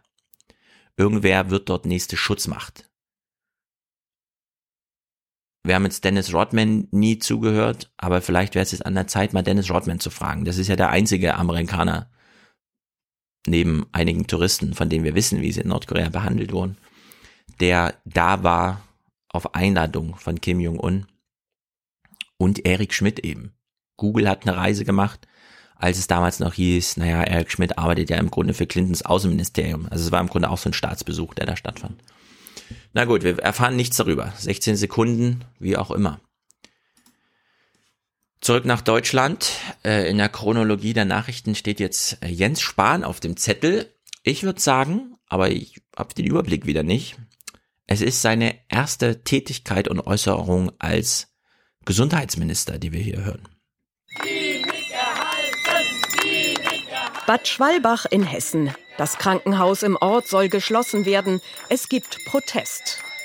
Deutschland ist ein sehr reiches Land und ich habe Probleme damit, mir vorzustellen, dass man ausgerechnet an der Gesundheitsversorgung der Bevölkerung sparen möchte. Nicht nur in Bad Schwalbach die generelle Tendenz der Zeit, kleine Krankenhäuser kämpfen ums Überleben. Heute hat im Auftrag des Gesundheitsministeriums der gemeinsame Bundesausschuss von Ärzten, Kassen und Kliniken ein Konzept vorgestellt, um Notaufnahmen in Krankenhäuser zu zentralisieren. Von den jetzigen 1600 sollen etwa 500 Häusern, also knapp einem Drittel, Gelder gestrichen werden. Das politische Ziel, mehr Konzentration und Spezialisierung. Wir wollen eine gute, eine flächendeckende Versorgung mit Krankenhäusern. Wir wollen aber auch gute Qualität. Und wenn Patientin äh, ein Krankenhaus kommt und hört als erstes, naja, so einen Patienten wie Sie, mit der Erkrankung hatten wir schon lange nicht mehr, äh, dann finde ich, gibt das ja auch einem Patienten kein gutes Gefühl. Das ist doch eine Spektek Jens Spahn Logik. Du kommst ins Krankenhaus, bist aber so ein seltener Fall, dass man dir da nicht weiterhelfen kann, weil das ist zwar ausgebildetes medizinisches Personal, aber es fehlt ein bisschen Erfahrung. Also sagt Jens Spahn, nee, da müssen wir das Krankenhaus jetzt zumachen. Also das wäre ja blöd. Stell dir mal vor, du kommst ins Krankenhaus und die haben noch nie so einen Patienten wie dich gesehen. Das wäre doch. Das geht nicht. Wir müssen das Krankenhaus jetzt zumachen. Gäbe es nicht eine andere Idee, was weiß ich, äh, mehr Qualität, Ausbildung auch äh, zum Thema, was weiß ich, bei dem man dann eben nicht und so, weil ich meine, soweit ich das gesehen habe, aber ich gucke diese Serien immer nur nebenher, auch in Superkrankenhäusern kann es passieren, dass Patienten kommen bei denen der Arzt sagt, ich weiß nicht auf den ersten Blick, was sie beschäftigt, sondern ich muss da ein paar Nachprüfungen machen und so weiter. Das behebt man dann, indem man Qualität unterbaut durch mehr Ausbildung, Ausbildung auch im laufenden Betrieb, keine Überlastung der Ärzte und so weiter, überhaupt mal Ärzte vor Ort. Das wär's doch. Naja, Krankenhaus schließen ist auch eine Logik wenn es mit der Qualität nicht stimmt. Äh, die Tagesthemen positionieren sich hier im Team Spahn. Denn die Nähe zu einer Notaufnahme ist für das Überleben eines Patienten nur ein Kriterium. Wichtiger ist die Kompetenz der Ärzte und die Ausstattung des Krankenhauses. Wir sehen in den Daten, dass die Krankenhäuser, die am meisten Patienten behandeln, dass die Sterblichkeit gegenüber denen mit wenig Patienten, was die Mehrheit ist leider in Deutschland, ähm, deutlich niedriger ist. Wir reden im Schnitt so um ein Viertel weniger versterbende Patienten. Ja, das finde ich logisch. Wenn die Statistik zeigt, dass in manchen Krankenhäusern mehr Menschen sterben aufgrund mangelnder Qualität, dann macht man die Krankenhäuser zu, dann sind sie in der Statistik nicht mehr drin Und dann stimmt die Statistik auch wieder. Auf der anderen Seite hätte man dann längere Anreisewege, also für Notfälle, weiß ich nicht, fallen dann die Sterbefälle in Straßenverkehr, weil es im, im Auto verstorben ist oder so. Es ist eine sehr interessante Logik.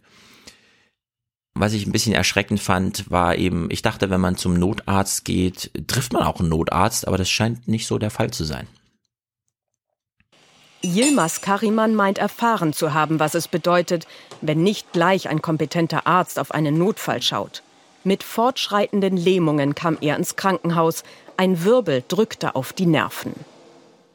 Das hätten schon eigentlich in der Notaufnahme die Ärzte checken müssen. Haben sie verpasst? Keine Ahnung. Junge Ärzte, unerfahren. Oder die waren unterbesetzt. Denn Tatsache ist, in Deutschland gibt es nicht genügend Personal, um in jeder Notaufnahme rund um die Uhr einen Facharzt im Haus zu haben. Doch die Notaufnahme ist für die finanzielle Situation der Krankenhäuser wichtig, weiß der ehemalige Chefarzt einer Notaufnahme. Ein leeres Bett ist ein, äh, kostet Geld. Und deswegen muss die Klinik, muss die Geschäftsführung, dringt die Geschäftsführung darauf natürlich, möglichst jedes freie Bett zu belegen. Zurück in Bad Schwalbach. Ihre Hoffnung hier sind die Landespolitiker, denn egal welche Abschläge heute in Berlin beschlossen wurden, letztendlich kann die Landesregierung Geld zuschießen oder sogar eine Schließung verhindern.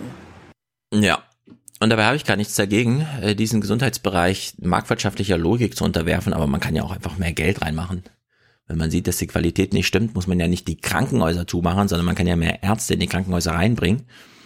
Und wer 400 Milliarden Euro für eine Bankenrettung hat, der könnte da auch ein bisschen Geld übrig haben für Krankenhäuser. Aber gut. Jens Spahn hat irgendwie noch einen zweiten Anlauf genommen die Woche, um sich zum Thema, das wissen wir ja, Thema ist eigentlich egal, aber er hat wahrscheinlich auf Jennys Tweet reagiert, dem sie fragte, welchen Beruf, was macht der Jens Spahn eigentlich? Ist er nicht Gesundheitspolitiker? Warum äußert er sich zu allen anderen Themen außer dazu? Also hat er hier noch äh, einen Aufwurf als Gesundheitsminister, von dem ich sagen muss, also das ist jetzt die dämlichste mediale Beschäftigungstherapie überhaupt. Man muss mit Jens Spahn, glaube ich, mal so eine Intervention machen. Ihn sich einfach mal vorknüpfen. Journalisten, die ihn treffen, müssen ihn einfach mal Kopfschütteln angucken und fragen, was machst du da?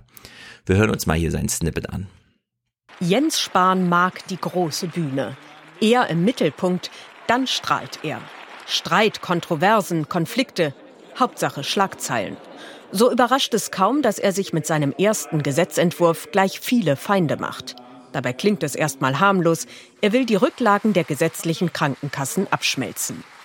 Wir wollen, dass Krankenkassen Rücklagen haben für schlechtere Zeiten, für Unwägbarkeiten, aber sie sollen nicht übermäßig Geld horten, denn es ist das Geld der Beitragszahler und das sollen sie eben auch durch entsprechende Beitragssenkungen zurückbekommen. Im Detail ist es kompliziert. Von den 19,2 Milliarden Euro Rücklagen sollen die Kassen nur so viel behalten dürfen, wie sie in einem Monat ausgeben, in dem Fall 14,8 Milliarden. Doch die Botschaft ist klar. 4,4 Milliarden Euro gibt es zu verschenken. So, Jens Spahn sagt jetzt übersetzt im Grunde, die Krankenkassen haben Rückhalt für sechs Wochen und ich möchte, dass es nur noch fünf Wochen sind. Wem ist damit irgendwie geholfen? Bei was ist da geholfen? Bringt das irgendwie Turbulenzen, bei denen man sich fragen muss, naja, aber kommt nicht wieder und so? Ich finde es so doof, dass ich die ganze Thematisierung total bescheuert finde. Ich finde, Journalisten sollten es einfach ignorieren. Lieber mehr über Pompeo oder, äh, was weiß ich, Macron reden, als über Jens Spahn, der sagt, ich will aus einer sechs Wochen Reserve eine fünf Wochen Reserve machen, weil dann gebe ich ja Menschen Geld zurück. Wie gesagt, ich habe nichts gegen marktwirtschaftliche Logik im Gesundheitswesen, aber dann bitte auch marktwirtschaftliche Logik und nicht hier irgend so eine Idiokratie, bei der irgendwie so ein bisschen Geld hin und her geschoben wird unter der Maßgabe, wir geben was zurück und so weiter. Das ist völlig, also das ist so mhm. Banane, ich verstehe nicht genau, Klar, es ging dann irgendwie weiter, dann kam die O-Ton, äh, die O-Töne der Opposition, also Karl Lauterbach, der nochmal sagte, nee, wir brauchen das Geld für die Pflege und so weiter. Aber dass man das überhaupt ernsthaft aufgreift als so ein Thema, das finde ich einfach, liebe Tagesthemen, kann man, kann man Jens Spahn nicht einfach jetzt am, an der langen Hand irgendwie verhungern lassen? Muss man ihn immer thematisieren? Kann man nicht nochmal so ein, so eine Firewall einbauen in die redaktionelle Arbeit, dass man sagt, bei Jens Spahn gucken wir zweimal hin, ob sich ein Thema bewährt.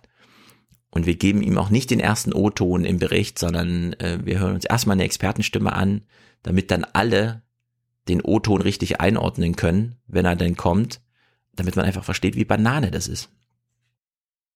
Naja, Bienensterben. Wir hatten es ja letzte Mal schon aufgeworfen. Thilo hat den Bericht mitgebracht. Die Neonicotine sind ja eh als großes Thema. Karmioska moderiert mal. Ich würde sagen, beim Thema Bienen wussten sie wieder nicht, wie, wie machen wir das jetzt richtig? Also ist sie in die Ingo Zamparoni Moderationsklamauk-Schule gegangen und hat sich diese Moderation zurechtgeschrieben. Bienen gelten als Demokraten, auch wenn es eine Königin gibt. Sie organisieren sich als Staat und treffen wichtige Entscheidungen im Kollektiv. Nicht ganz zu Unrecht haben also drei Bienenvölker ihren ständigen Sitz im Deutschen Bundestag. Die Grünen haben vor zwei Jahren eigene Parlamentsbienen angeschafft, nicht nur um Honigfreihaus zu ernten, sondern vor allem um auf das grassierende Bienensterben aufmerksam zu machen. Weil die Pestizide in der Landwirtschaft für die Bienen tödlich sind, sollen nun endlich ganz besonders aggressive Gifte verboten werden. Bienen, Bienen, Bienen. Bienen sind doch die besseren Demokraten, oder? Jedenfalls ist der Bericht dazu Banane wie, ähm, wie die Moderation, weil man könnte ja, ich meine, das Bienensterben ist jetzt so lange Thema und wenn die Politik das sogar schon aufgreift und selbst die CDU-Landwirtschaftsministerin sagt, ja, wir tun jetzt mal was gegen das Bienensterben, könnte man ja die Bienen selbst nochmal thematisieren. Stattdessen wird sich hierbei komplett konzentriert auf das politische Schauspiel dazu, was nun wirklich, das ist Daily Soap, aber es ist so uninteressant. Obwohl es bei dem Thema so interessant wäre eigentlich, aber gut. Das Parlament debattiert über einen Antrag der Grünen. Die fordern die Bundesregierung auf, einem EU-weiten Verbot von drei besonders bienenschädlichen Insektiziden zuzustimmen. Den grünen Antrag lehnen die Regierungsparteien am Ende zwar ab. Sie wollen zu nichts aufgefordert werden, aber das Verbot will die Bundesregierung trotzdem. Die Bundesregierung muss in dieser Frage überhaupt nicht aufgefordert werden, weil die Bundesregierung eine klare Haltung hat.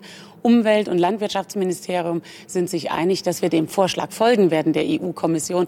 Insofern ist äh, weder Gefahr in Verzug noch Uneinigkeit, dass wir aufgefordert werden müssen. Ja, Julia Klöckner möchte keine Getriebene sein. Sie hat selber gute Ideen. Selbst wenn es nicht ihre Ideen sind, sondern die der EU-Kommission, der sie dann folgt. Aber es sind bitte nicht die Ideen der Grünen. Wo kämen wir denn dahin? Vorletztes Thema, beziehungsweise letztes Thema. Hm. Avicii ist gestorben. Seit in Spanien die Tomorrowland-Bühne abgebrannt ist, höre ich ja auch den ganzen Kram. Sehr viel. Und wie das hier berichtet wurde in den Tagesthemen, fand ich ein bisschen fragwürdig. Wenn nicht sogar ein bisschen Fake News-artig. Wir hören uns das mal an. Und noch diese traurige Nachricht aus der Musikwelt. Der DJ und Produzent Avicii wurde heute in Maskat, der Hauptstadt des Oman, tot aufgefunden. Er wurde nur 28 Jahre alt. Was zu seinem frühen Tod geführt hat, ist bislang unklar. Avicii war einer der berühmtesten DJs der Welt. Und wenn auch viele von Ihnen vielleicht seinen Namen nicht kennen, seine Musik werden Sie erkennen. Thorsten Bermann erinnert an Avicii. Es war der Sommerhit 2013, Wake Me Up von Avicii. Das Lied mit den zweitmeisten Downloads aller Zeiten in Deutschland. Tim Bergling aus Stockholm startete seine Karriere vor zehn Jahren mit gerade einmal 18. Als DJ und Musikproduzent eroberte er schnell die Clubs der ganzen Welt. In seinen erfolgreichsten Zeiten füllte er Hallen mit Zehntausenden Fans. Doch dann der Absturz, Alkohol. 2016 zog sich Avicii komplett zurück von Live-Konzerten. Erst vor wenigen Monaten wollte er wieder durchstarten. Ich hatte 20 Kilo abgenommen und sah aus wie ein Skelett, das durchs Studio hüpft. Dann erst begriff ich, dass ich Zeit brauchte. Zeit für mich, um wieder klarzukommen. Körperlich, aber auch mental. Avicii war ein Pionier der aktuellen Elektromusik. Damit gewann er einen Billboard und zwei MTV Music Awards. Heute ist er im Oman gestorben. Avicii wurde nur 28 Jahre alt. Ja, und dieses kurze 28-jährige Leben war eben auch sehr viel von medizinischen Problemen, beispielsweise so einer Bauchspeicheldrüsenentzündung geprägt. Jetzt sagt die Familie, wir möchten über die Todesursache öffentlich nicht sprechen. Okay, das muss man dann auch nicht. Vielleicht hat es was Medizinisches mit ursächlich damit zu tun. Aber dass die Tagesthemen hier Zitate von ihm, wie er 20 Kilo leichter und so weiter und das im Vorfeld aber mit, ja, da habe ich zu viel Alkohol getrunken und so weiter. Nee, da hatte er eben auch diese Operation. Und Oma Erna jetzt mit so einem, ach ja, das war wieder so ein Junge, der den Erfolg nicht ausgehalten hat und so weiter. Nee, es ist ehrlich gesagt sehr viel tragischer und wurde hier nicht, ich würde sagen, anständig berichtet. Weil hier steht er jetzt in so einer Loser-Ecke, ja, indem er irgendwie, indem ihm so die alten Rock'n'Roller-Phantasmen angedichtet werden, von irgendwie Groupie, Groupie umgeben, Drogen verseucht und dann eben gestorben. Nee, es war anders. Na gut, äh, dieses letzte Thema, das mache ich als Outro, weil es ist ein bisschen länger, wobei ich es jetzt gar nicht jetzt aufgenommen hätte. Äh, das Bremer oder die Bremer Landesaußenstelle des zentral organisierten BAMF, also Bundesamt für Flüchtlinge, äh, hat ein kleines Problem, muss ich gar nicht weiter beschreiben, äh, es wird alles in dem Bericht erklärt. Sie hat sich so ein bisschen eingemischt und naja, es ist mittlerweile auffällig irgendwie, anscheinend, wenn, irgend, wenn irgendwann mal sagt, nee, diese Abschiebung, die können wir jetzt mal so nicht machen, dann ist das anscheinend irgendwie gleich ein Skandal, auch wenn noch gar nicht genau geklärt ist, was da los ist und so weiter. Ich will jetzt nicht mutmaßen, aber ich könnte mir vorstellen, dass irgendwo in diesen Abschiebe, also ich weiß, dass irgendwo in diesen Abschiebe äh, Hierarchien und Bürokratien auch noch vernünftiger also Menschenverstand allgemein, aber eben auch guter, vernünftiger Menschenverstand vorhanden ist. In dem Fall ist es natürlich ein bisschen extrem, was die Wirkung angeht, aber vielleicht, na mal sehen, vielleicht ist es Korruption, jemand hat sich bereichert und gesagt, hier, hol die Leute her, bei mir können sie bleiben, kriegen sie den Stempel, aber vielleicht ist auch einfach nicht die gängige Weise, alle Leute irgendwohin abzuschieben, wer weiß. Hans hat mir jedenfalls äh, empfohlen, äh, Butten und Binnen dazu zu gucken. Das ist ja Radio Bremen, seine alte Sendung. Da es in Bremen stattfindet, warum nicht? Der Bericht geht sechs Minuten, den können wir in voller Länge gucken, weil das ist auch ganz interessant. Der Autor des Berichts ist danach nochmal im Studio und beantwortet die eine oder andere Frage. Ich finde es ein, sehr gutes journalistisches Konzept, es nicht alles in den Film zu packen, sondern danach auch nochmal offensiv, sprechend denkend an die Sache ranzugehen anstatt einfach nur den Bericht, äh, sozusagen vorgelesenen Text abzuarbeiten. Also finde ich ziemlich gut, deswegen guck mal da rein. Dieses Thema wird uns wahrscheinlich noch ein bisschen weiter beschäftigen, deswegen ist es äh, nicht verkehrt, sich das sechs Minuten lang anzuschauen. Und damit ist dieser Podcast zu Ende. Wir hören äh, Musik jetzt von Matthias dann auch natürlich und eure Audiokommentare. Es sind sehr viele aufgeschlagen, sehr viele weibliche auch. Die werden wir natürlich gleich zuerst hören, auch aus inhaltlichen Gründen. Und nächsten Dienstag wird es hier einen Podcast geben im Dialog wahrscheinlich, denn Jenny wird äh, mit mir Nachrichten gucken und äh, für alle, die sich politisch interessieren, ja, wir haben heute gar nichts zur SPD gehört. Und Jenny hat auch gar nichts in ihrem im Podcast gestern zur SPD gemacht. Ich habe ihn noch nicht gehört, aber sie hat es auf Twitter schon angekündigt. Was für uns ja bedeutet, nächste Woche großes SPD-Festspiel mit mir und Jenny hier auf dem Kanal. Das wird, glaube ich, sehr lustig. Also jetzt Butten und Bin. Äh, Freitag schaffe ich keinen Podcast. Vielleicht auch wegen meiner Stimme. Keine Ahnung, was mit der los ist. Ich bin jedenfalls top gesund, nur die Stimme ist ein bisschen angeschlagen. Aber wir versuchen am Donnerstag ja noch einen Sozialtouristen-Podcast zu machen. Also für alle, die den ziemlich kurzen Podcast hier heute zu schnell durchgehört haben, am Donnerstag einfach äh, auf dem anderen, auf der anderen Seite nochmal gucken. Gut, haut rein, Leute. Am 30. Montag ist Taron-Tag. Es ist im Forum verlinkt. Ich werde auch verlinken, worum mich Frogger Timo gebeten hat, nämlich ein Hörertreffen in Hamburg, bei dem ich und Tilo nicht anwesend sind, sondern das Timo organisiert, weil ich das eine sehr, sehr gute Idee halte. Allgemein, ihr werdet sehen, wenn ihr im Forum äh, das Hamburger äh, Treffen anklickt, es gibt ein Hashtag oder ein Label oder wie das heißt im Forum, Hörertreffen. Und da kann man sein eigenes Hörertreffen organisieren. Und ich könnte mir vorstellen, wenn so ein Hörertreffen richtig gut läuft und regelmäßig und so, dann kommen wir auch gerne mal vorbei.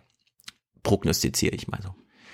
Gut, also viel Spaß beim Hörertreffen, allgemein viel Spaß beim Wetter. Wir sehen uns, die, die mitkommen, nächsten Montag im Phantasialand.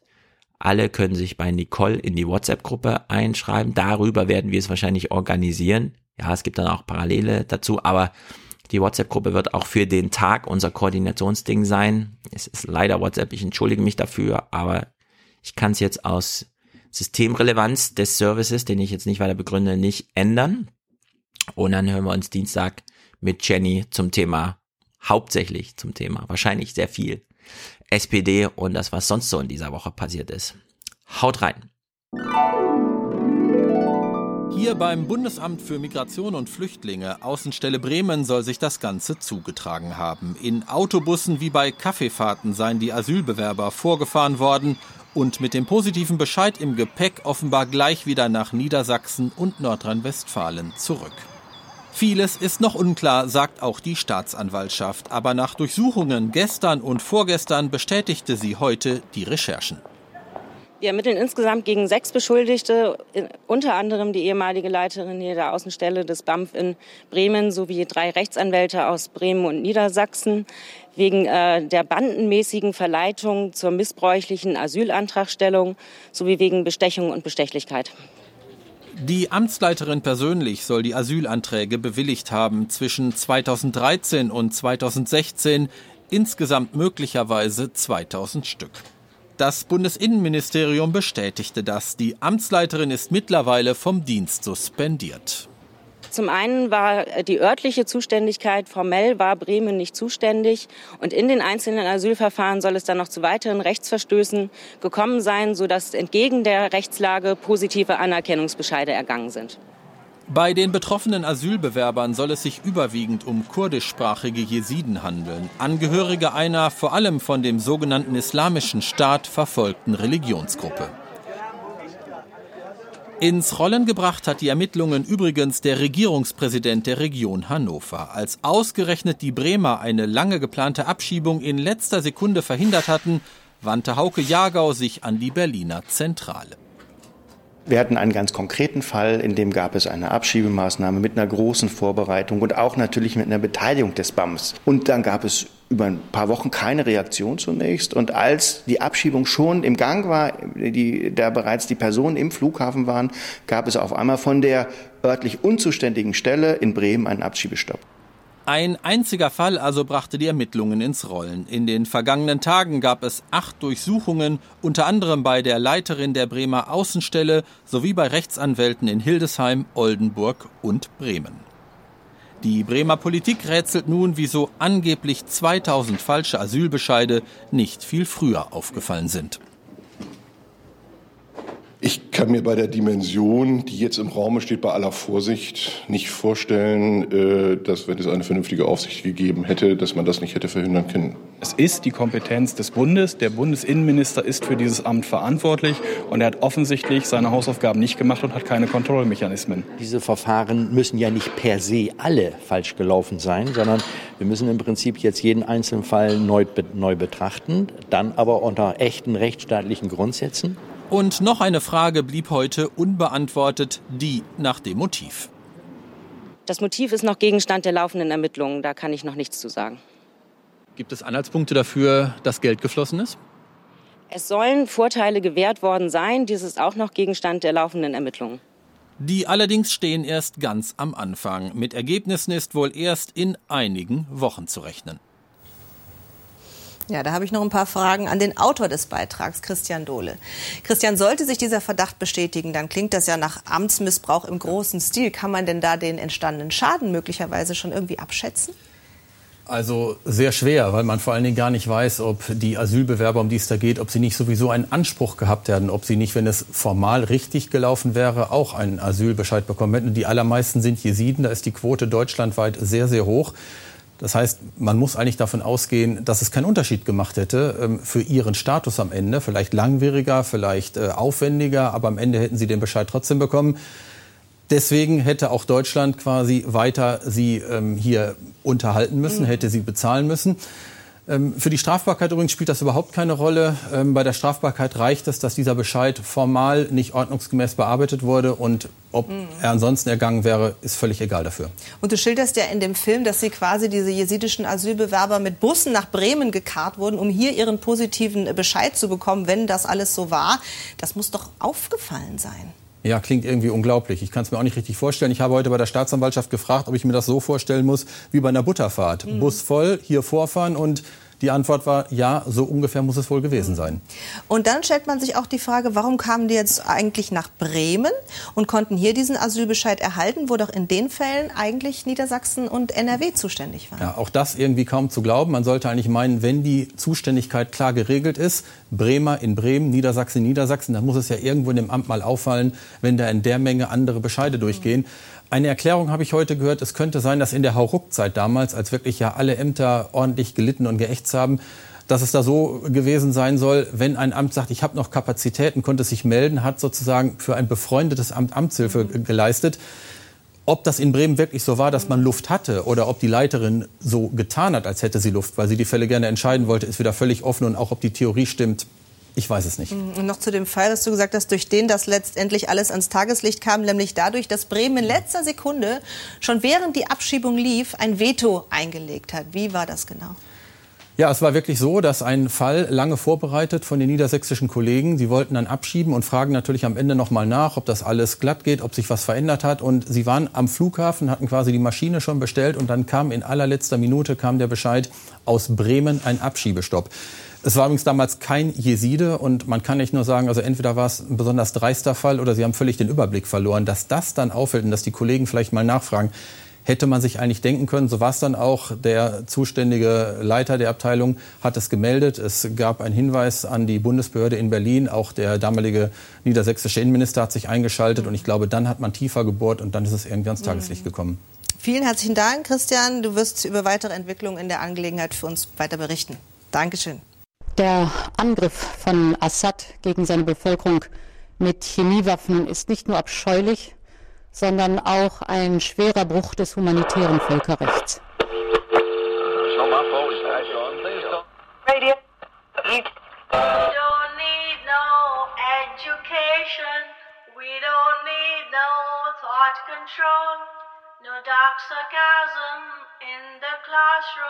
Teacher, leave them kids alone. Hey, teacher, leave them kids alone. Hey, teacher. Hey, teacher.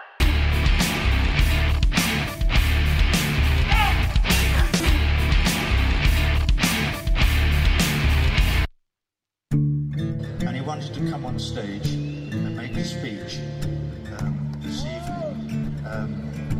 about Duma, about his Iskuta, about what he believes was a chemical attack on the people of Duma by um, Bashar Assad. Hang on a minute, let me finish. Um, and he is one voice. I personally think he's entirely wrong. I believe the, the organization that he purports to represent and who he supports, the White Helmets, are a fake organization that exists only to create propaganda for the jihadists and terrorists who are working in that part of the world. That's my belief. So we have opposing beliefs. But if we were to listen to Pascal and if we would listen to the propaganda of the White Helmets and others, we would be encouraged to encourage our governments to go and start dropping bombs on people in Syria. This would be a mistake of monumental proportions in terms of us as human beings. What we should do is be persuading our governments not to go drop bombs on people, and certainly not until we have done all the research that is necessary so that we have a clear idea of what is really going on. Because we live in a world where propaganda seems to be more important than the reality of what's really going on.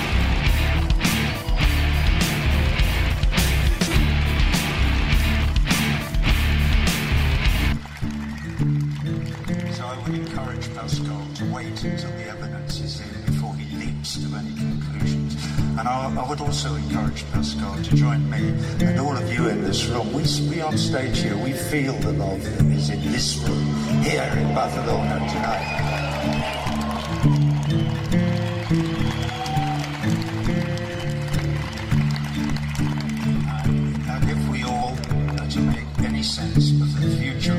fragile lonely the, as far as we know in the middle of almost nowhere.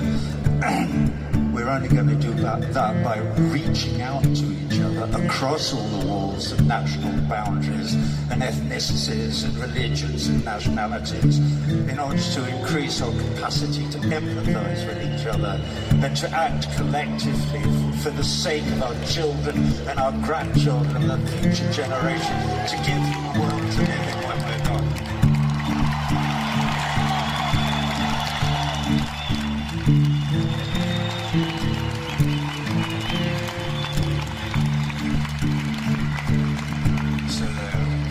I bet you know ill will. But wake up and smell the fucking roses. Lead guitar.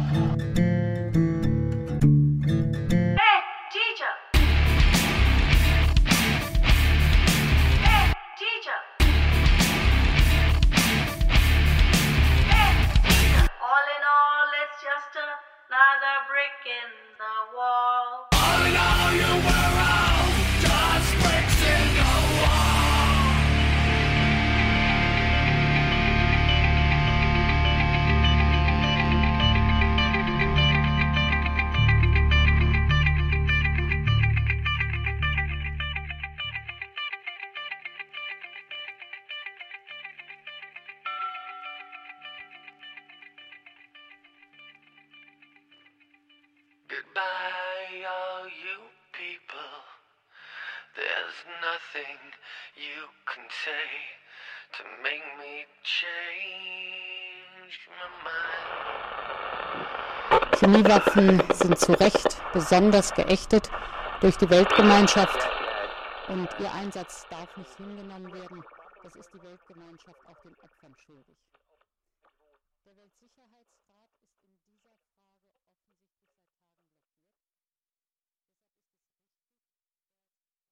seit Are you watching closely?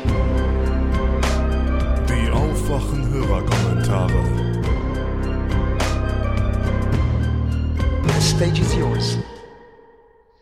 Hallo, Christina aus Rheinland-Pfalz hier. Ich spreche jetzt ganz spontan und hoffentlich auch halb- halbwegs kurz einen Kommentar aus dem Weinberg zu dem Thema Wasser, Wasserqualität, wie es jetzt in den Nachrichten aufgearbeitet wurde oder das Thema, wie es uns in der Landwirtschaft schon länger bekannt ist, unter dem Namen Wasserrahmenrichtlinie, die schon vor Jahren von der EU festgelegt wurde.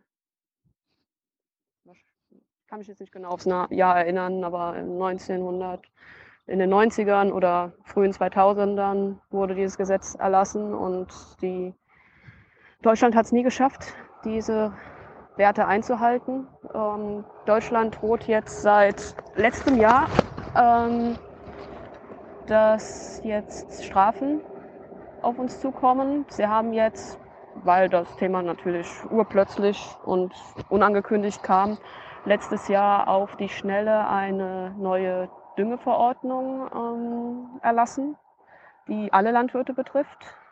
Tierhalter, wie, na, wobei die Tierhalter nur, wenn sie eigene Flächen haben, auf jeden Fall alle Landwirte, die mit Flächen arbeiten, betrifft, äh, wo die Winzer natürlich auch mit runterfallen, aber wir sind eigentlich nur Nebenschauspielplatz, weil es uns nur in weiteren Dokumentationen und so weiter befasst. Wirklichen Einfluss hat es hauptsächlich auf alle landwirtschaftlich arbeitenden Bauern, ähm, die tatsächlich Gülle ausfahren. Genauso wie es Aline gesagt hat, Gülle ist das Hauptproblem, ähm, was die Gewässer verschmutzt und letztendlich auch sich auf der Wasserqualität niederspiegelt.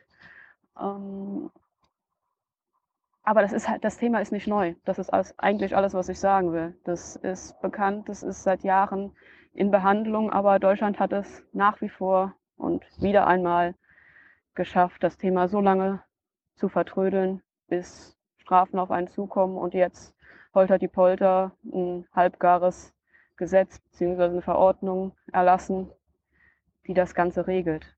Und deswegen möchte ich Aline auch widersprechen. Es wird was gemacht, gerade seit letztem Jahr. Ähm, Gülle wird nicht mehr ausgefahren werden können. Das ist einfach nicht mehr möglich mit den Inhaltsstoffen, die drin sind. Ich bin sehr gespannt, wie die Landwirtschaft, die großen Agrarfirmen ähm, darauf reagieren, äh, weil das einfach ungefähr alles ändert. Sehr gespannt, wie das Ganze sich entwickelt. Kurzes Nebenthema, ähm, Hauskompost. Hauskompostieranlagen ähm, verkaufen auch die Komposte hauptsächlich an Landwirte. Auch da ist ein großes Problem, weil die sehr phosphorhaltig sind und das quasi jetzt ausgehebelt wurde, dass das überhaupt in irgendwelchen relevanten Mengen ausgebracht werden kann. Ich bin sehr gespannt, wie das in den nächsten Jahren weitergeht. Insgesamt bedanke ich mich für den äh, sehr guten Podcast. Ich verfolge ihn jetzt seit über einem Jahr. Danke an Laurin, der mich dazu gebracht hat und wünsche euch einen schönen Tag und heiße Diskussionen über das Thema wünsche ich mir sehr.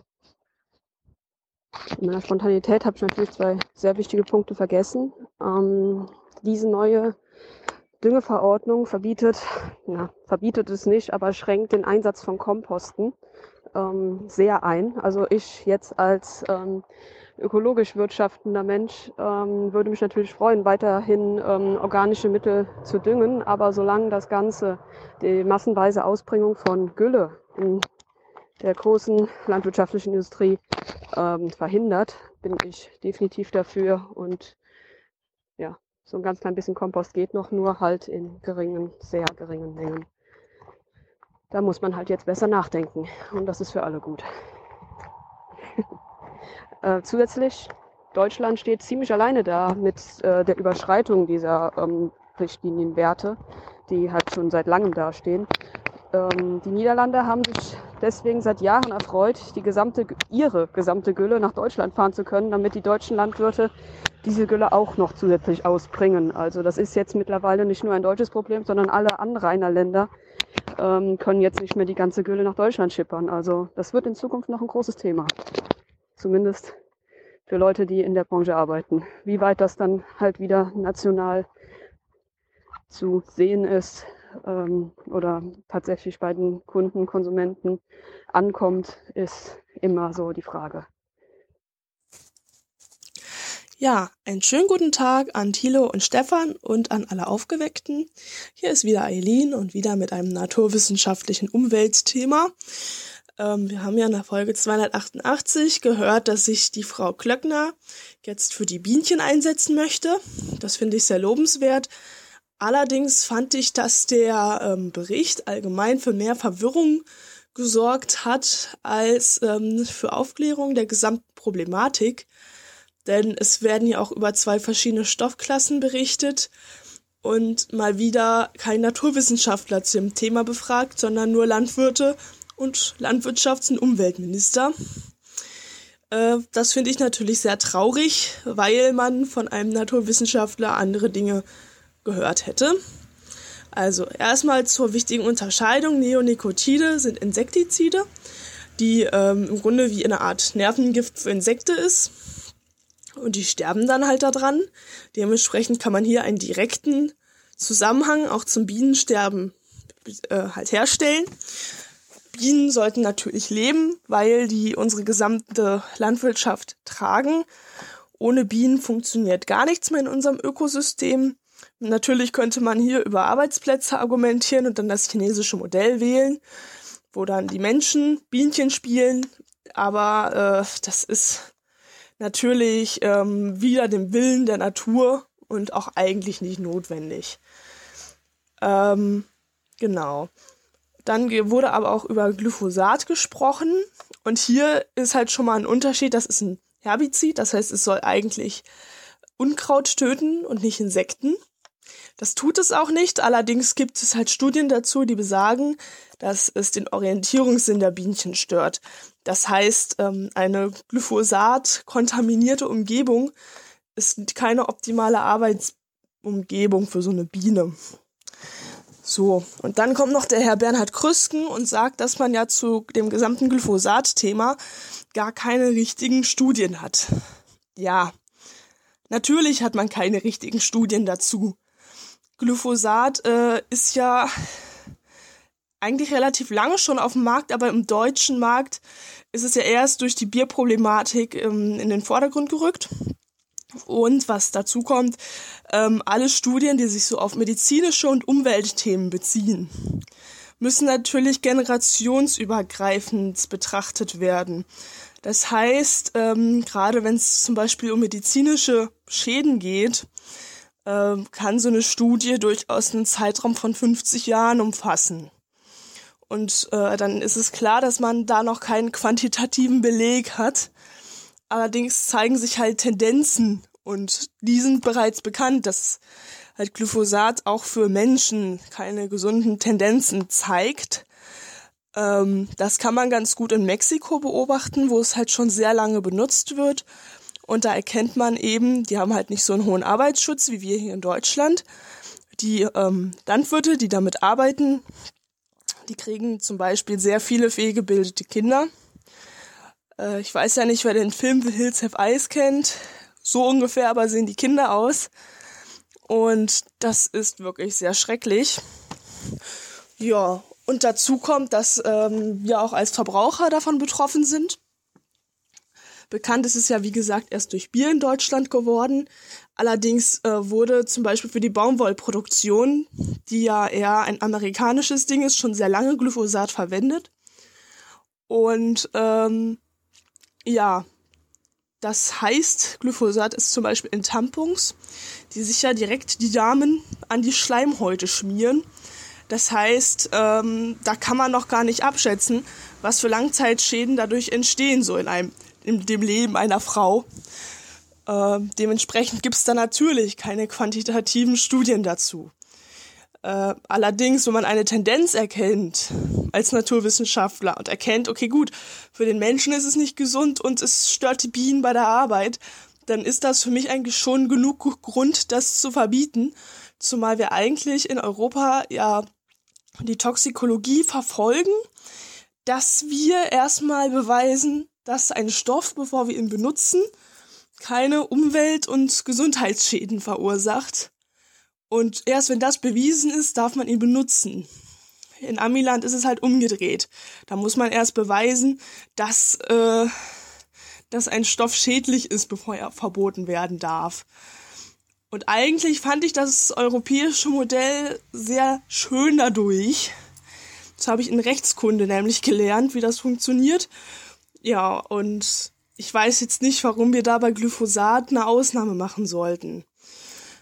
Ja, so viel dazu. Hoffen wir, dass es den Bienen gut geht und dass die Frau äh, Klöckner sich da gegen den Lobbyverband durchsetzt. Ich habe da zwar meine Zweifel, aber naja, die Hoffnung stirbt ja bekanntlich zuletzt. In dem Sinne wünsche ich euch noch eine schöne Woche. Ja, hallo Jungs, äh, ich bin's die Diana. Ähm, ich möchte gerne einen Audiokommentar abgeben, weil ich gerade gehört habe, wie dieser Student behauptet, ja, das, das ist ja mit Hartz IV, das geht ja alles prima einfach. Also ja, so wird es wohl nicht gesagt haben, aber ähm, so kam es bei mir an, so wie es ihr kommentiert habt. Ähm, und da mich das wirklich nervt, muss ich dazu jetzt mal was sagen. Und zwar habe ich selber mal Hartz IV bekommen. Ich bin äh, ich habe mein Abi nachgemacht, äh, habe in der Zeit fürs Abi äh, geputzt, habe äh, zusätzlich dazu dieses äh, nicht zurückzahlbare BAföG bekommen. Oder muss ich nicht zurückzahlen, das ist, wenn man das Abi nachholt, bla bla bla, da gab es irgendwas vor Jahren. Wie auch immer, habe danach äh, ein Studium angefangen und bin dann schwer krank geworden. Äh, das heißt, man fällt sofort auf Hartz IV durch. Ähm, ich war damals im Krankenhaus. Alleine bis das die Behörde reagiert hat, ähm, sind über zwei Monate vergangen. Hätten wir damals Freunde nicht geholfen, ähm, hätte ich nicht mal die Miete bezahlen können. Ähm, ich habe bis zu dem Zeitpunkt nicht geglaubt, dass das in Deutschland möglich wäre, war es aber definitiv. Also ich wäre auf der Straße gestanden, ich wäre verhungert, da war nicht mehr viel, weil ich natürlich jetzt auch nicht Unmengen an Ersparnisse angehäuft habe, wenn man gerade vom Abi kommt. Ähm, des Weiteren, als ich dann in meiner Reha-Phase Hartz IV hatte, äh, das war gena genau in der Krise, wurde mein damaliger Freund auch arbeitslos. Der hat ähm, Arbeitslosengeld 1 bekommen. Also haben wir quasi von Hartz IV und Arbeitslosengeld 1 gelebt. Also ja, wir haben es auch überlebt. Ich kann heute auch sagen, ich habe einen geilen Job, ich verdiene genug Geld, mir geht's hervorragend. Dennoch möchte ich, möchte ich hier mal sagen, es war furchtbar. Wir unterhalten uns heute noch über die Zeit und ähm, es war, ja, es war sowohl psychisch als auch in, es war einfach wirklich nicht schön, weil es, ja, man verhungert nicht, aber das war's dann auch. Also man überlegt sich jeden Schritt, man, man kann sehr schwierig am sozialen Leben noch teilhaben. Die Welt schränkt sich schon ähm, sehr stark ein. Und jetzt war es aber bei uns so, dass wir quasi nur uns selbst versorgen haben müssten. Ich traue mich nicht darüber nachzudenken, wie das wohl sein muss, wenn man Kinder hat. Also ähm, Hartz IV mit Kindern in, in einem unglaublich reichen Land wie es Deutschland moment, also uns geht's ja gut, also noch gut. Und dieser ganzen Generation, die ähm, die jetzt auch dann noch alle ihre Renten bekommen. Es ist ja wirklich nicht so, als wenn es uns nicht gut geht, wenn man da gegenüber eine Familie stellt, die aus welchen Gründen auch immer, ähm, das will ich echt nicht werten. Es gibt tausend und einen Gründen, warum man Hartz IV fällt und ähm, keiner kennt die individuelle Geschichte. Mit Kindern ist, muss die Hölle sein und für die Kinder auch. Also ähm, von daher ist es, dass ein Student einfach mal im Nebensatz sagt, hey Jungs, ist ja alles kein Problem, stellt euch nicht so an, ihr kommt da schon wieder raus. Äh, pff, wenn man mal lustig studiert und nebenbei, wie Stefan schon richtig gesagt hat, vermutlich auch noch gelogen oder geschönigt, wie auch immer, weil es so gar nicht funktioniert, ähm, finde ich echt schon fast anmaßend. Ja, genau. Ich habe mich jetzt so sehr darüber aufgeregt, dass ich das äh, mal loswerden wollte. Trotzdem sonnige Grüße und bis dahin. Hallo Tilo, hallo Stefan. Ich schaue gerade die 288 an und an der Stelle Minute 40 ungefähr, wo es darum geht, dass ein Student oder ehemaliger Student meinte, dass man eben durch diese Armut durch muss, um dann viel Geld zu verdienen können und dass das okay wäre.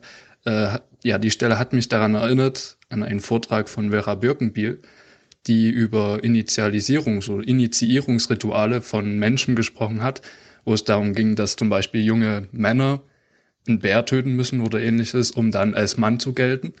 Und sie meinte, dass das ein allgemeines Prinzip ist, was äh, überall sichtbar wäre. Zum Beispiel beim Vokabelnlernen für eine Sprache, also für eine Fremdsprache. Und womöglich ist ja diese Armut durch die man muss, um später viel Geld zu verdienen. Ja, ein ähnliches Ding, dass die Menschen, die sich das ausgedacht haben, einfach so initiiert wurden und dann eben später viel Geld verdient haben und auch teilweise arm äh, waren und dann denken, dass Arbeitslose dasselbe durchgehen müssen. Ja, vielen Dank. Freut mich. Euer Podcast und macht weiter so. Hallo Tilo, hallo Stefan. Ähm, ich wollte mich auch einmal melden und zwar äh, höre ich gerade die Folge 288 und es geht um Stefans Aussage, dass er den Wahrheitsgewährwert äh, eines, der Aussage eines Hörers ja anzweifelt, da man mit 400 Euro nicht leben kann.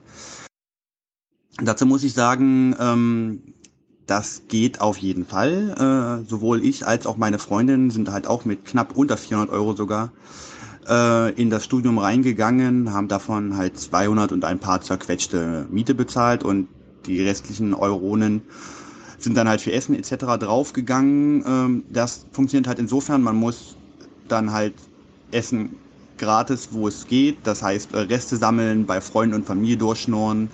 Es gibt ja auch diese wunderbaren äh, Verteilerkühlschränke, wo man halt äh, nicht gebrauchtes oder abgelaufenes mitnehmen kann. Das hieß dann halt auch, statt äh, wie jeder andere Student in die Bar zu gehen, hat man dann halt äh, bei sich zu Hause sich getroffen und äh, damals noch das gute Sternburger für 39 Cent gehault. Ähm, man war immer dabei, Pfand zu mopsen, wo nur ging, etc. Es ist beileibe kein wunderschönes Leben, äh, aber es ist auf jeden Fall möglich. Insofern würde ich da den Wahrheitsgehalt des äh, Kommentators doch eher weniger anzweifeln wollen.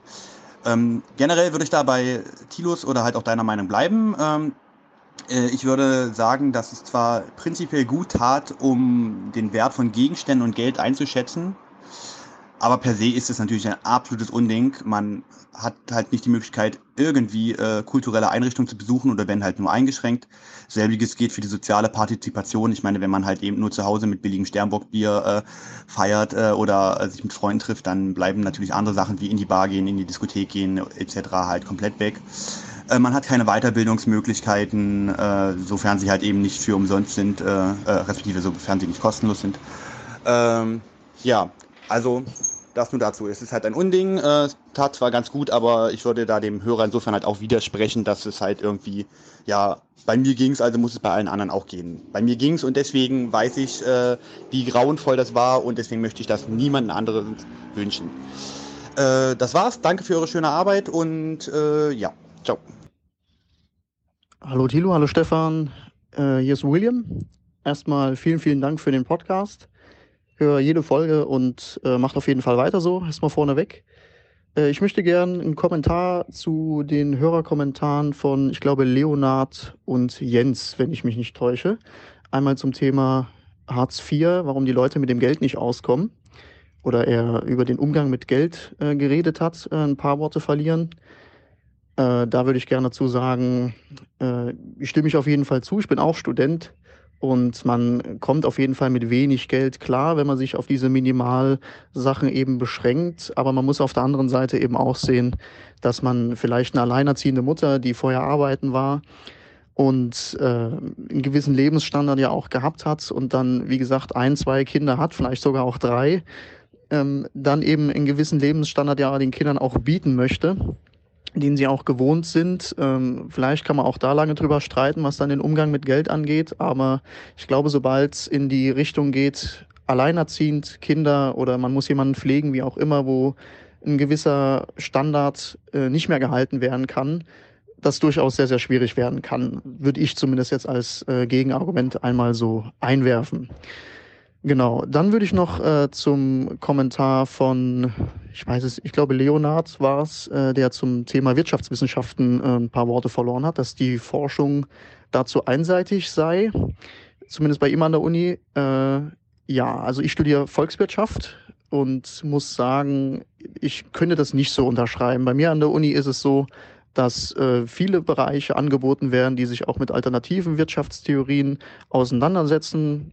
Stichwort plurale Ökonomik, Kooperationsökonomik, Umweltökonomik. Also es gibt durchaus Universitäten, die ein gewisses Angebot haben, der sich auch mit alternativen Wirtschaftstheorien auseinandersetzt und man auch die neoklassische Lehre kritisch betrachtet und nicht als bare Münze nimmt. Das mag im BWL-Studium vielleicht anders sein. Ich äh, studiere natürlich auch mit einigen BWLern zusammen in vielen Modulen.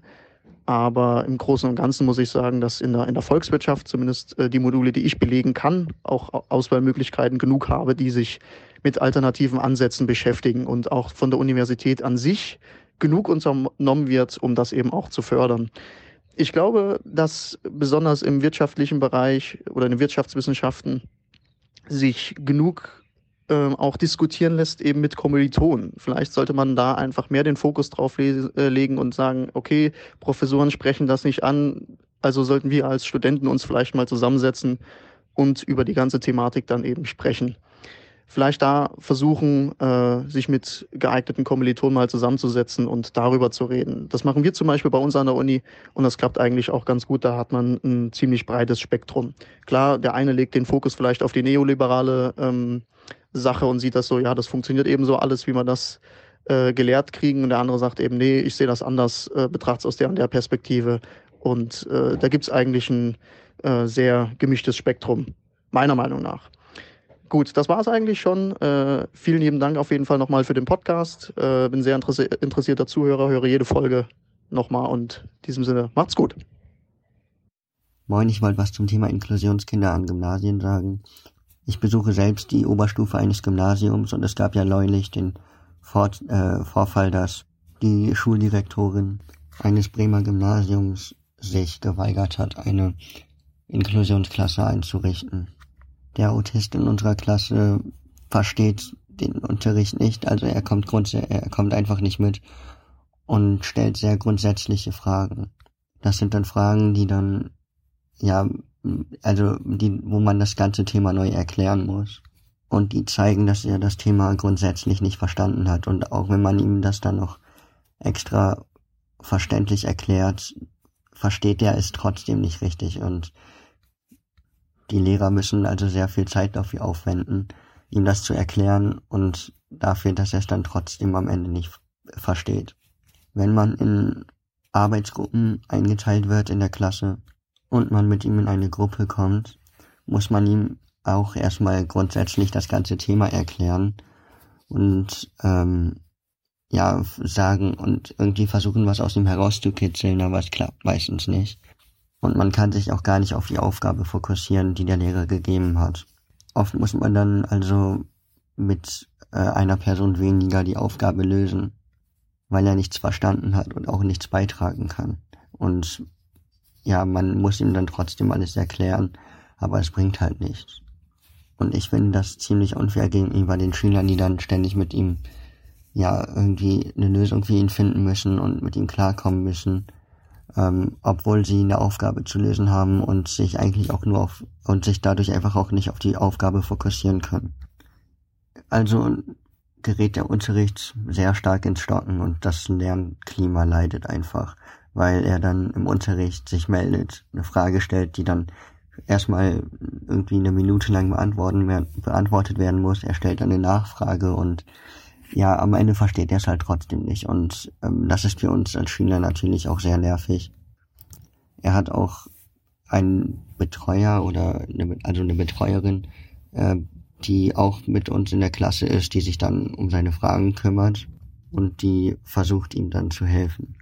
Bei Referaten ist das halt auch unfair, wenn man mit ihm in eine Gruppe kommt, weil man sich dann wieder extra um ihn kümmern muss und ihm sagen muss, du musst den und den Part machen und dann versteht er es nicht und man muss ihm dann sagen, ja, du musst das und das sagen und also es ist halt aufwendig und einfach auch unfair gegenüber den Schülern. Ich kann es einfach nur wiederholen.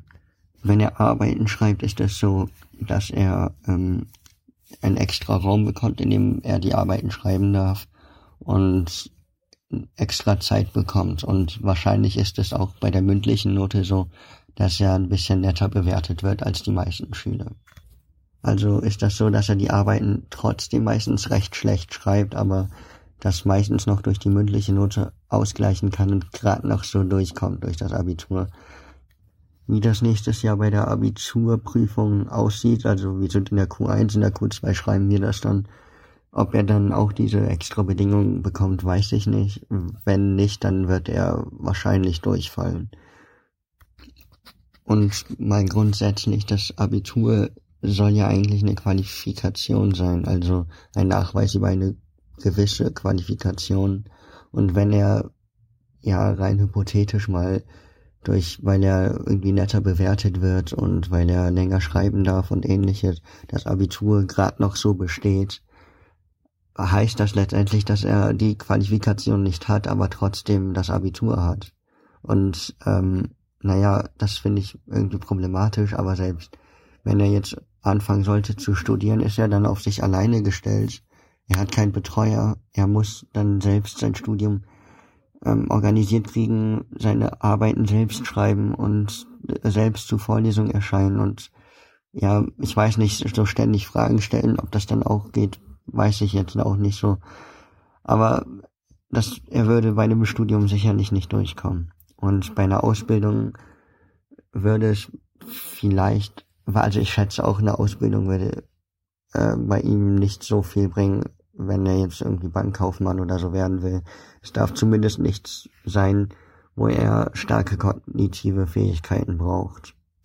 Also zusammengefasst ist das ziemlich unfair gegenüber uns Schülern, weil wir und dann immer um ihn extra kümmern müssen, der Unterricht ins Stocken gerät und so weiter.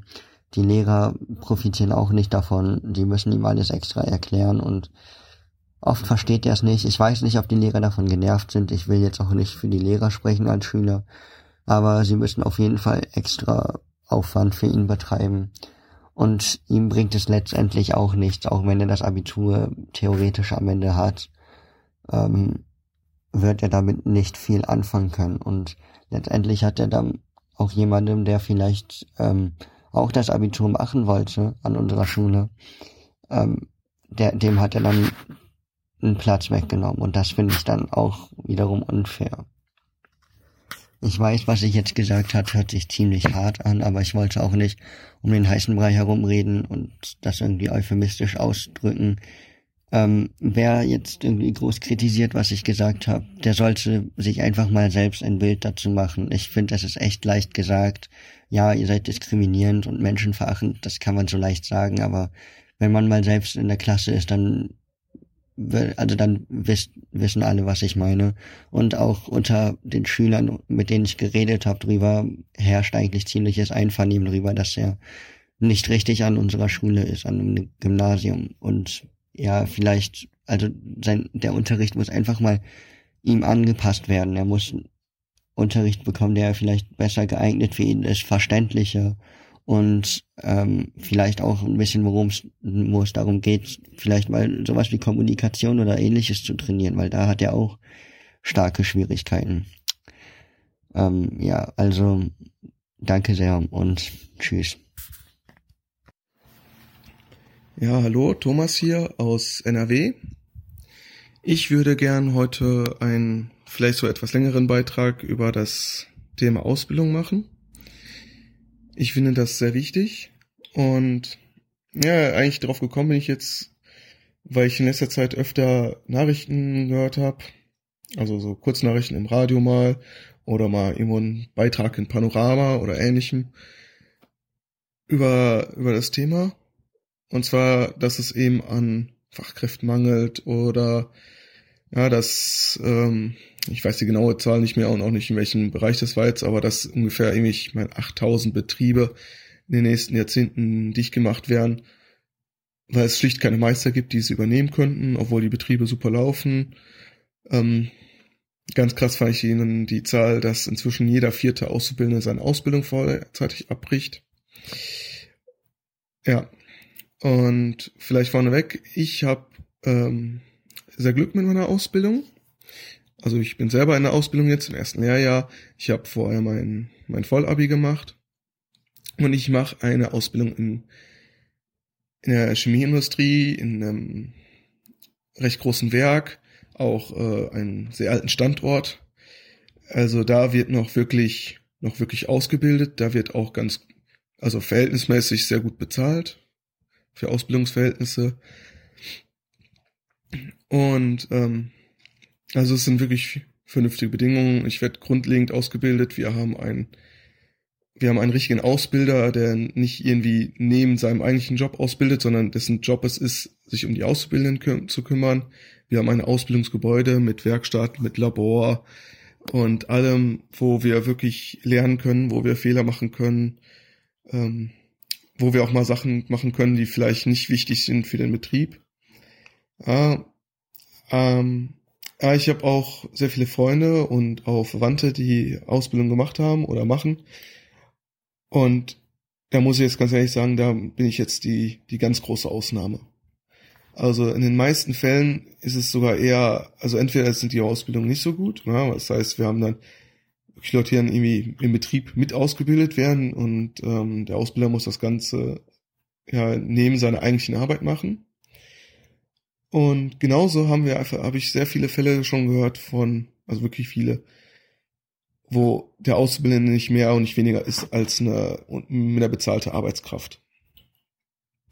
Ja, wo dann ähm, erwartet wird, Überstunden gemacht werden, wo teilweise Sachen sind, die, sag ich mal, jetzt einfach schlicht illegal sind, aber wo die Auszubildenden sich teilweise auch nicht trauen, ähm, ja, sich dagegen zu wehren. Also ähm, da waren wirklich Fälle bei, wo dann erwartet wurde, dass Samstag und Sonntag unbezahlt noch in die Firma, in der Firma gearbeitet wird, um Inventur zu machen, ja, also wirklich unbezahlt, noch nicht mal irgendwie ein Essen ausgegeben oder so. Ja, und ähm, wo Überstunden teilweise nicht anerkannt werden und und all sowas, ja. Und dann dazu dann halt auch nicht wirklich ausgebildet werden, also wo die Leute sagen, ja, ich habe jetzt vielleicht drei Jahre jetzt gearbeitet, ne, aber ich habe jetzt eigentlich nichts gelernt. Also ich habe jetzt den Namen nach habe ich bin ich jetzt ausgebildet für diesen Beruf, aber wenn ich irgendwo anders arbeiten müsste, dann könnte ich diesen Beruf nicht ausführen, ohne nochmal angelernt zu werden. Oder, ne, oder nochmal dort ausgebildet zu werden. Und dazu kommt dann noch obendrauf, natürlich, ähm, einfach die teilweise miserable Bezahlung. Ja, das geht sogar so weit, dass ich äh, schon oft dann von Leuten gehört habe, ja, am Ende auch noch mit Abzügen, ne, also Sozialversicherung und ähm, was da noch so abfällt, dass dann am, am Ende des Monats, äh, wenn dann Zahltag ist, äh, vielleicht nur 300 Euro, 200, 300 Euro überwiesen werden. Ja, und ja, kann man sagen, okay, ja, ist ja trotzdem nettes Taschengeld, sagen wir mal.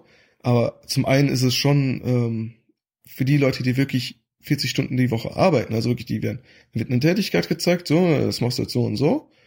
Und dann machst du das jetzt 40 Stunden in der Woche lang, ja. Und damit ist es für mich eigentlich eine volle, volle Arbeitskraft. Und ähm, ja, und dazu kommt dann noch, dass man dieses Geld ja meistens auch, also davon bleibt ja nicht alles für einen selber, sondern da fallen Tankkosten an, ähm, teilweise recht hoch auch, natürlich, ja, bei, wenn man dann irgendwie mal 140 Euro im Monat dann nochmal für, fürs Tanken draufgehen,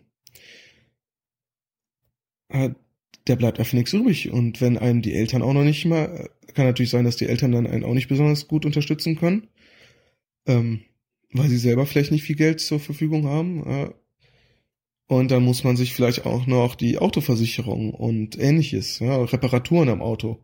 Ja, man kauft sich dann als Auszubildender, kommt von der Schule, ja, wo, wo so das Geld herkommt zum, für ein neues Auto. Okay, da kommt irgendwie eine gebrauchte Karre ran, die dann irgendwie bezahlt werden muss.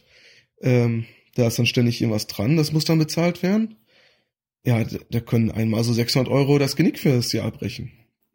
Für eine Reparatur. Jetzt kann man natürlich sagen, ja, ne, was, fahrt ihr nicht Bus und Bahn? Ja. Ich muss dazu jetzt auch mal sagen, ich wohne jetzt, ja, nicht ganz ländlich, aber schon ländlich her in der Nähe von Duisburg. Aber in den meisten Fällen, da, da ist nicht viel mit, mit Bus und Bahn. Also es sei denn, du sagst wirklich, ja, nee, mal einen 8-Stunden-Tag, vielleicht plus minus äh, äh, Überstunden, die da noch draufkommen. Ähm, sage ich nochmal, ich fahre nochmal zwei Stunden Bus pro Fahrt. Also ne, ne, zwei Stunden hin, zwei Stunden zurück.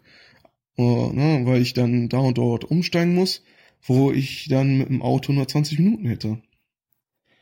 Dazu kommt noch, dass man dann ja nicht nur zu seinem Betrieb hinkommen muss, sondern auch zu seiner Berufsschule, die meistens in einer ganz anderen Stadt liegt. Und ja, und das ist ja auch so, ja, das, das sind da nicht alle Betriebe besonders rücksichtsvoll sind, ne? Wenn du dann sagst, ja, mein, mein Bus kam zu spät. Das gleiche in der Berufsschule, also da äh, ja, da, da braucht man dann schon meistens auch wirklich Beweis, ne? Soll man dann irgendwie äh, einen Beweis machen davon, dass, dass der Bus nicht kam oder sowas. Sonst wird das halt als unentschuldigtes Fehlen eingetragen. Ähm, und es ist natürlich auch einfach schlichtweg scheiße, ne? weil man ständig zu spät kommt. Ich, äh, wir haben welche in der Berufsschule, die ähm, halt kein Auto haben und die einfach regelmäßig ja, ganze Stunden verpassen, einfach weil sie einen Bus verpasst haben oder so. Hm. Ja, also für mich äh, heißt es hier, ein Auto eigentlich schon muss, wenn man eine, hier seine Ausbildung machen will. Ja, und wie gesagt, dann komme ich wieder zurück. Also da bleibt dann unterm Strich nicht viel übrig. Ähm, ich kenne sogar persönlich Leute, die, ähm, sag ich mal, nicht nur gesagt haben, ja, äh, ich schaff das hier nicht mehr so mit der Ausbildung, ne, das ist scheiße, sondern die wirklich äh, Zusammenbrüche hatten, die psychisch krank geworden sind, deswegen wegen der hohen Belastung. Und ähm, na, da kommt ja noch zu, ja, also dann sind die Leute um die 20 rum und verbringen dann den ganzen Tag dann mit ihren Arbeitszeiten und dann, wenn du zu Hause bist, dann musst du ja trotzdem trotzdem noch für die Berufsschule irgendwo lernen. Ähm, da geht auch viel vom Privatleben mit drauf, ja. Und wie gesagt, man, man fühlt sich am, am, am Ende nicht besonders wertgeschätzt, wenn man dann vielleicht 80 Euro oder so hat, wirklich zur freien Verfügung hat, ja. Oder selbst noch 200 Euro, ja, im Monat dazu hat, äh, die sonst wie auszugeben. Ja, und ähm, warum ist mir das so wichtig? Also natürlich einmal, ich finde es einfach einfach ungerecht für diese Menschen, ja. Ich finde es auch einfach unglaublich, dass dann äh, ja junge Menschen halt ja, zum Teil wirklich, ich sag's mal so, ausgebeutet werden. Aber die große Gefahr, finde ich auch, ist, ähm, was lernen die denn, ja? Also dafür, ne? also dass ihre Arbeit keinen Wert hat. Und ähm, man muss ganz ehrlich sagen, sollte irgendwann mal, ja, also dort sehe ich eigentlich den kommenden Tod für den Sozialstaat. Weil wie soll denn ein junger Mensch daran an den Sozialstaat glauben, ja, wenn er schon direkt zu seiner Ausbildungsbeginn ja so in die Pfanne gehauen wird, wo ihm nicht geholfen wird, ja, wo ähm, ja, wo nichts übrig bleibt für ihn, wo er keine Anerkennung hat, nichts, weil die meisten machen ja auch die Ausbildung mit dem Bewusstsein, ja, ich werde nachher ähm, mein Job natürlich auch jetzt nicht irgendwie der, der Überflieger an Verdienst sein. Ich werde vielleicht nicht die tollsten Aufstiegschancen haben, weil dann bräuchte ich ein Studium. Ja, da, da wäre ich eher bevorzugt, wenn ich ein Studium habe. Und ähm, ja. Ja, und dann. Also, das wollte ich jetzt so einfach mal einfach mal loswerden. Auch vielleicht dann verknüpft mit dem Aufruf dazu, vielleicht andere Leute, die jetzt auch ähm, eine Ausbildung machen, gemacht haben, Freunde kennen, denen es ähnlich geht, ähm, wie in den Fällen, die ich jetzt mal so aufgelistet habe, vielleicht auch einfach mal daraus erzählen und auch ähm, ja einfach mal aufrufen, mal Vorschläge zu machen, wie könnte man sowas ändern. Also wie kann man den Aus ja, die Ausbildung an sich mal wieder, ähm, wieder anheben. Ja. So, vielen Dank, dass ihr jetzt so lange durchgehalten habt. Tut mir leid, dass es so lang geworden ist. Hoffe, es hat trotzdem gefallen und ein bisschen aufgeweckt. Hallo Stefan, hallo Thilo. Vielen Dank erstmal für die wöchentlichen Podcasts. Eure kritischen Positionen sind wie immer bereichernd. Ich wende mich heute allerdings an euch und eure Hörer, da ich gerne ein Projekt vorstellen möchte, das ich im Verein Schülertreffen Flüchtlinge mitorganisiere und für das wir noch Bewerber suchen. Unser Projekt heißt Aktion Zukunft und wir laden bei diesem vom 3. bis 8. August 30 Schüler aus ganz Deutschland nach Berlin ein, um hier an intensiven Workshops teilzunehmen. Dabei lernen sie, wie sie ihr eigenes Projekt für die Integration Geflüchteter aufbauen können. Beim Seminar werden die Teilnehmer auch ihr Wissen über die Lage von Geflüchteten in Deutschland und Europa vertiefen und rechtliche und politische Hintergründe der Flüchtlingssituation besser verstehen lernen. Im Kern unseres Projekts stehen aber Workshops in unterschiedlichen Bereichen des Projektmanagements. So lernen die Teilnehmer alles von Öffentlichkeitsarbeit bis zur Projektfinanzierung. Am Ende des Seminars bringen wir alle auch in den Kontakt mit bereits etablierten Organisationen, die ihre Erfahrungen teilen werden.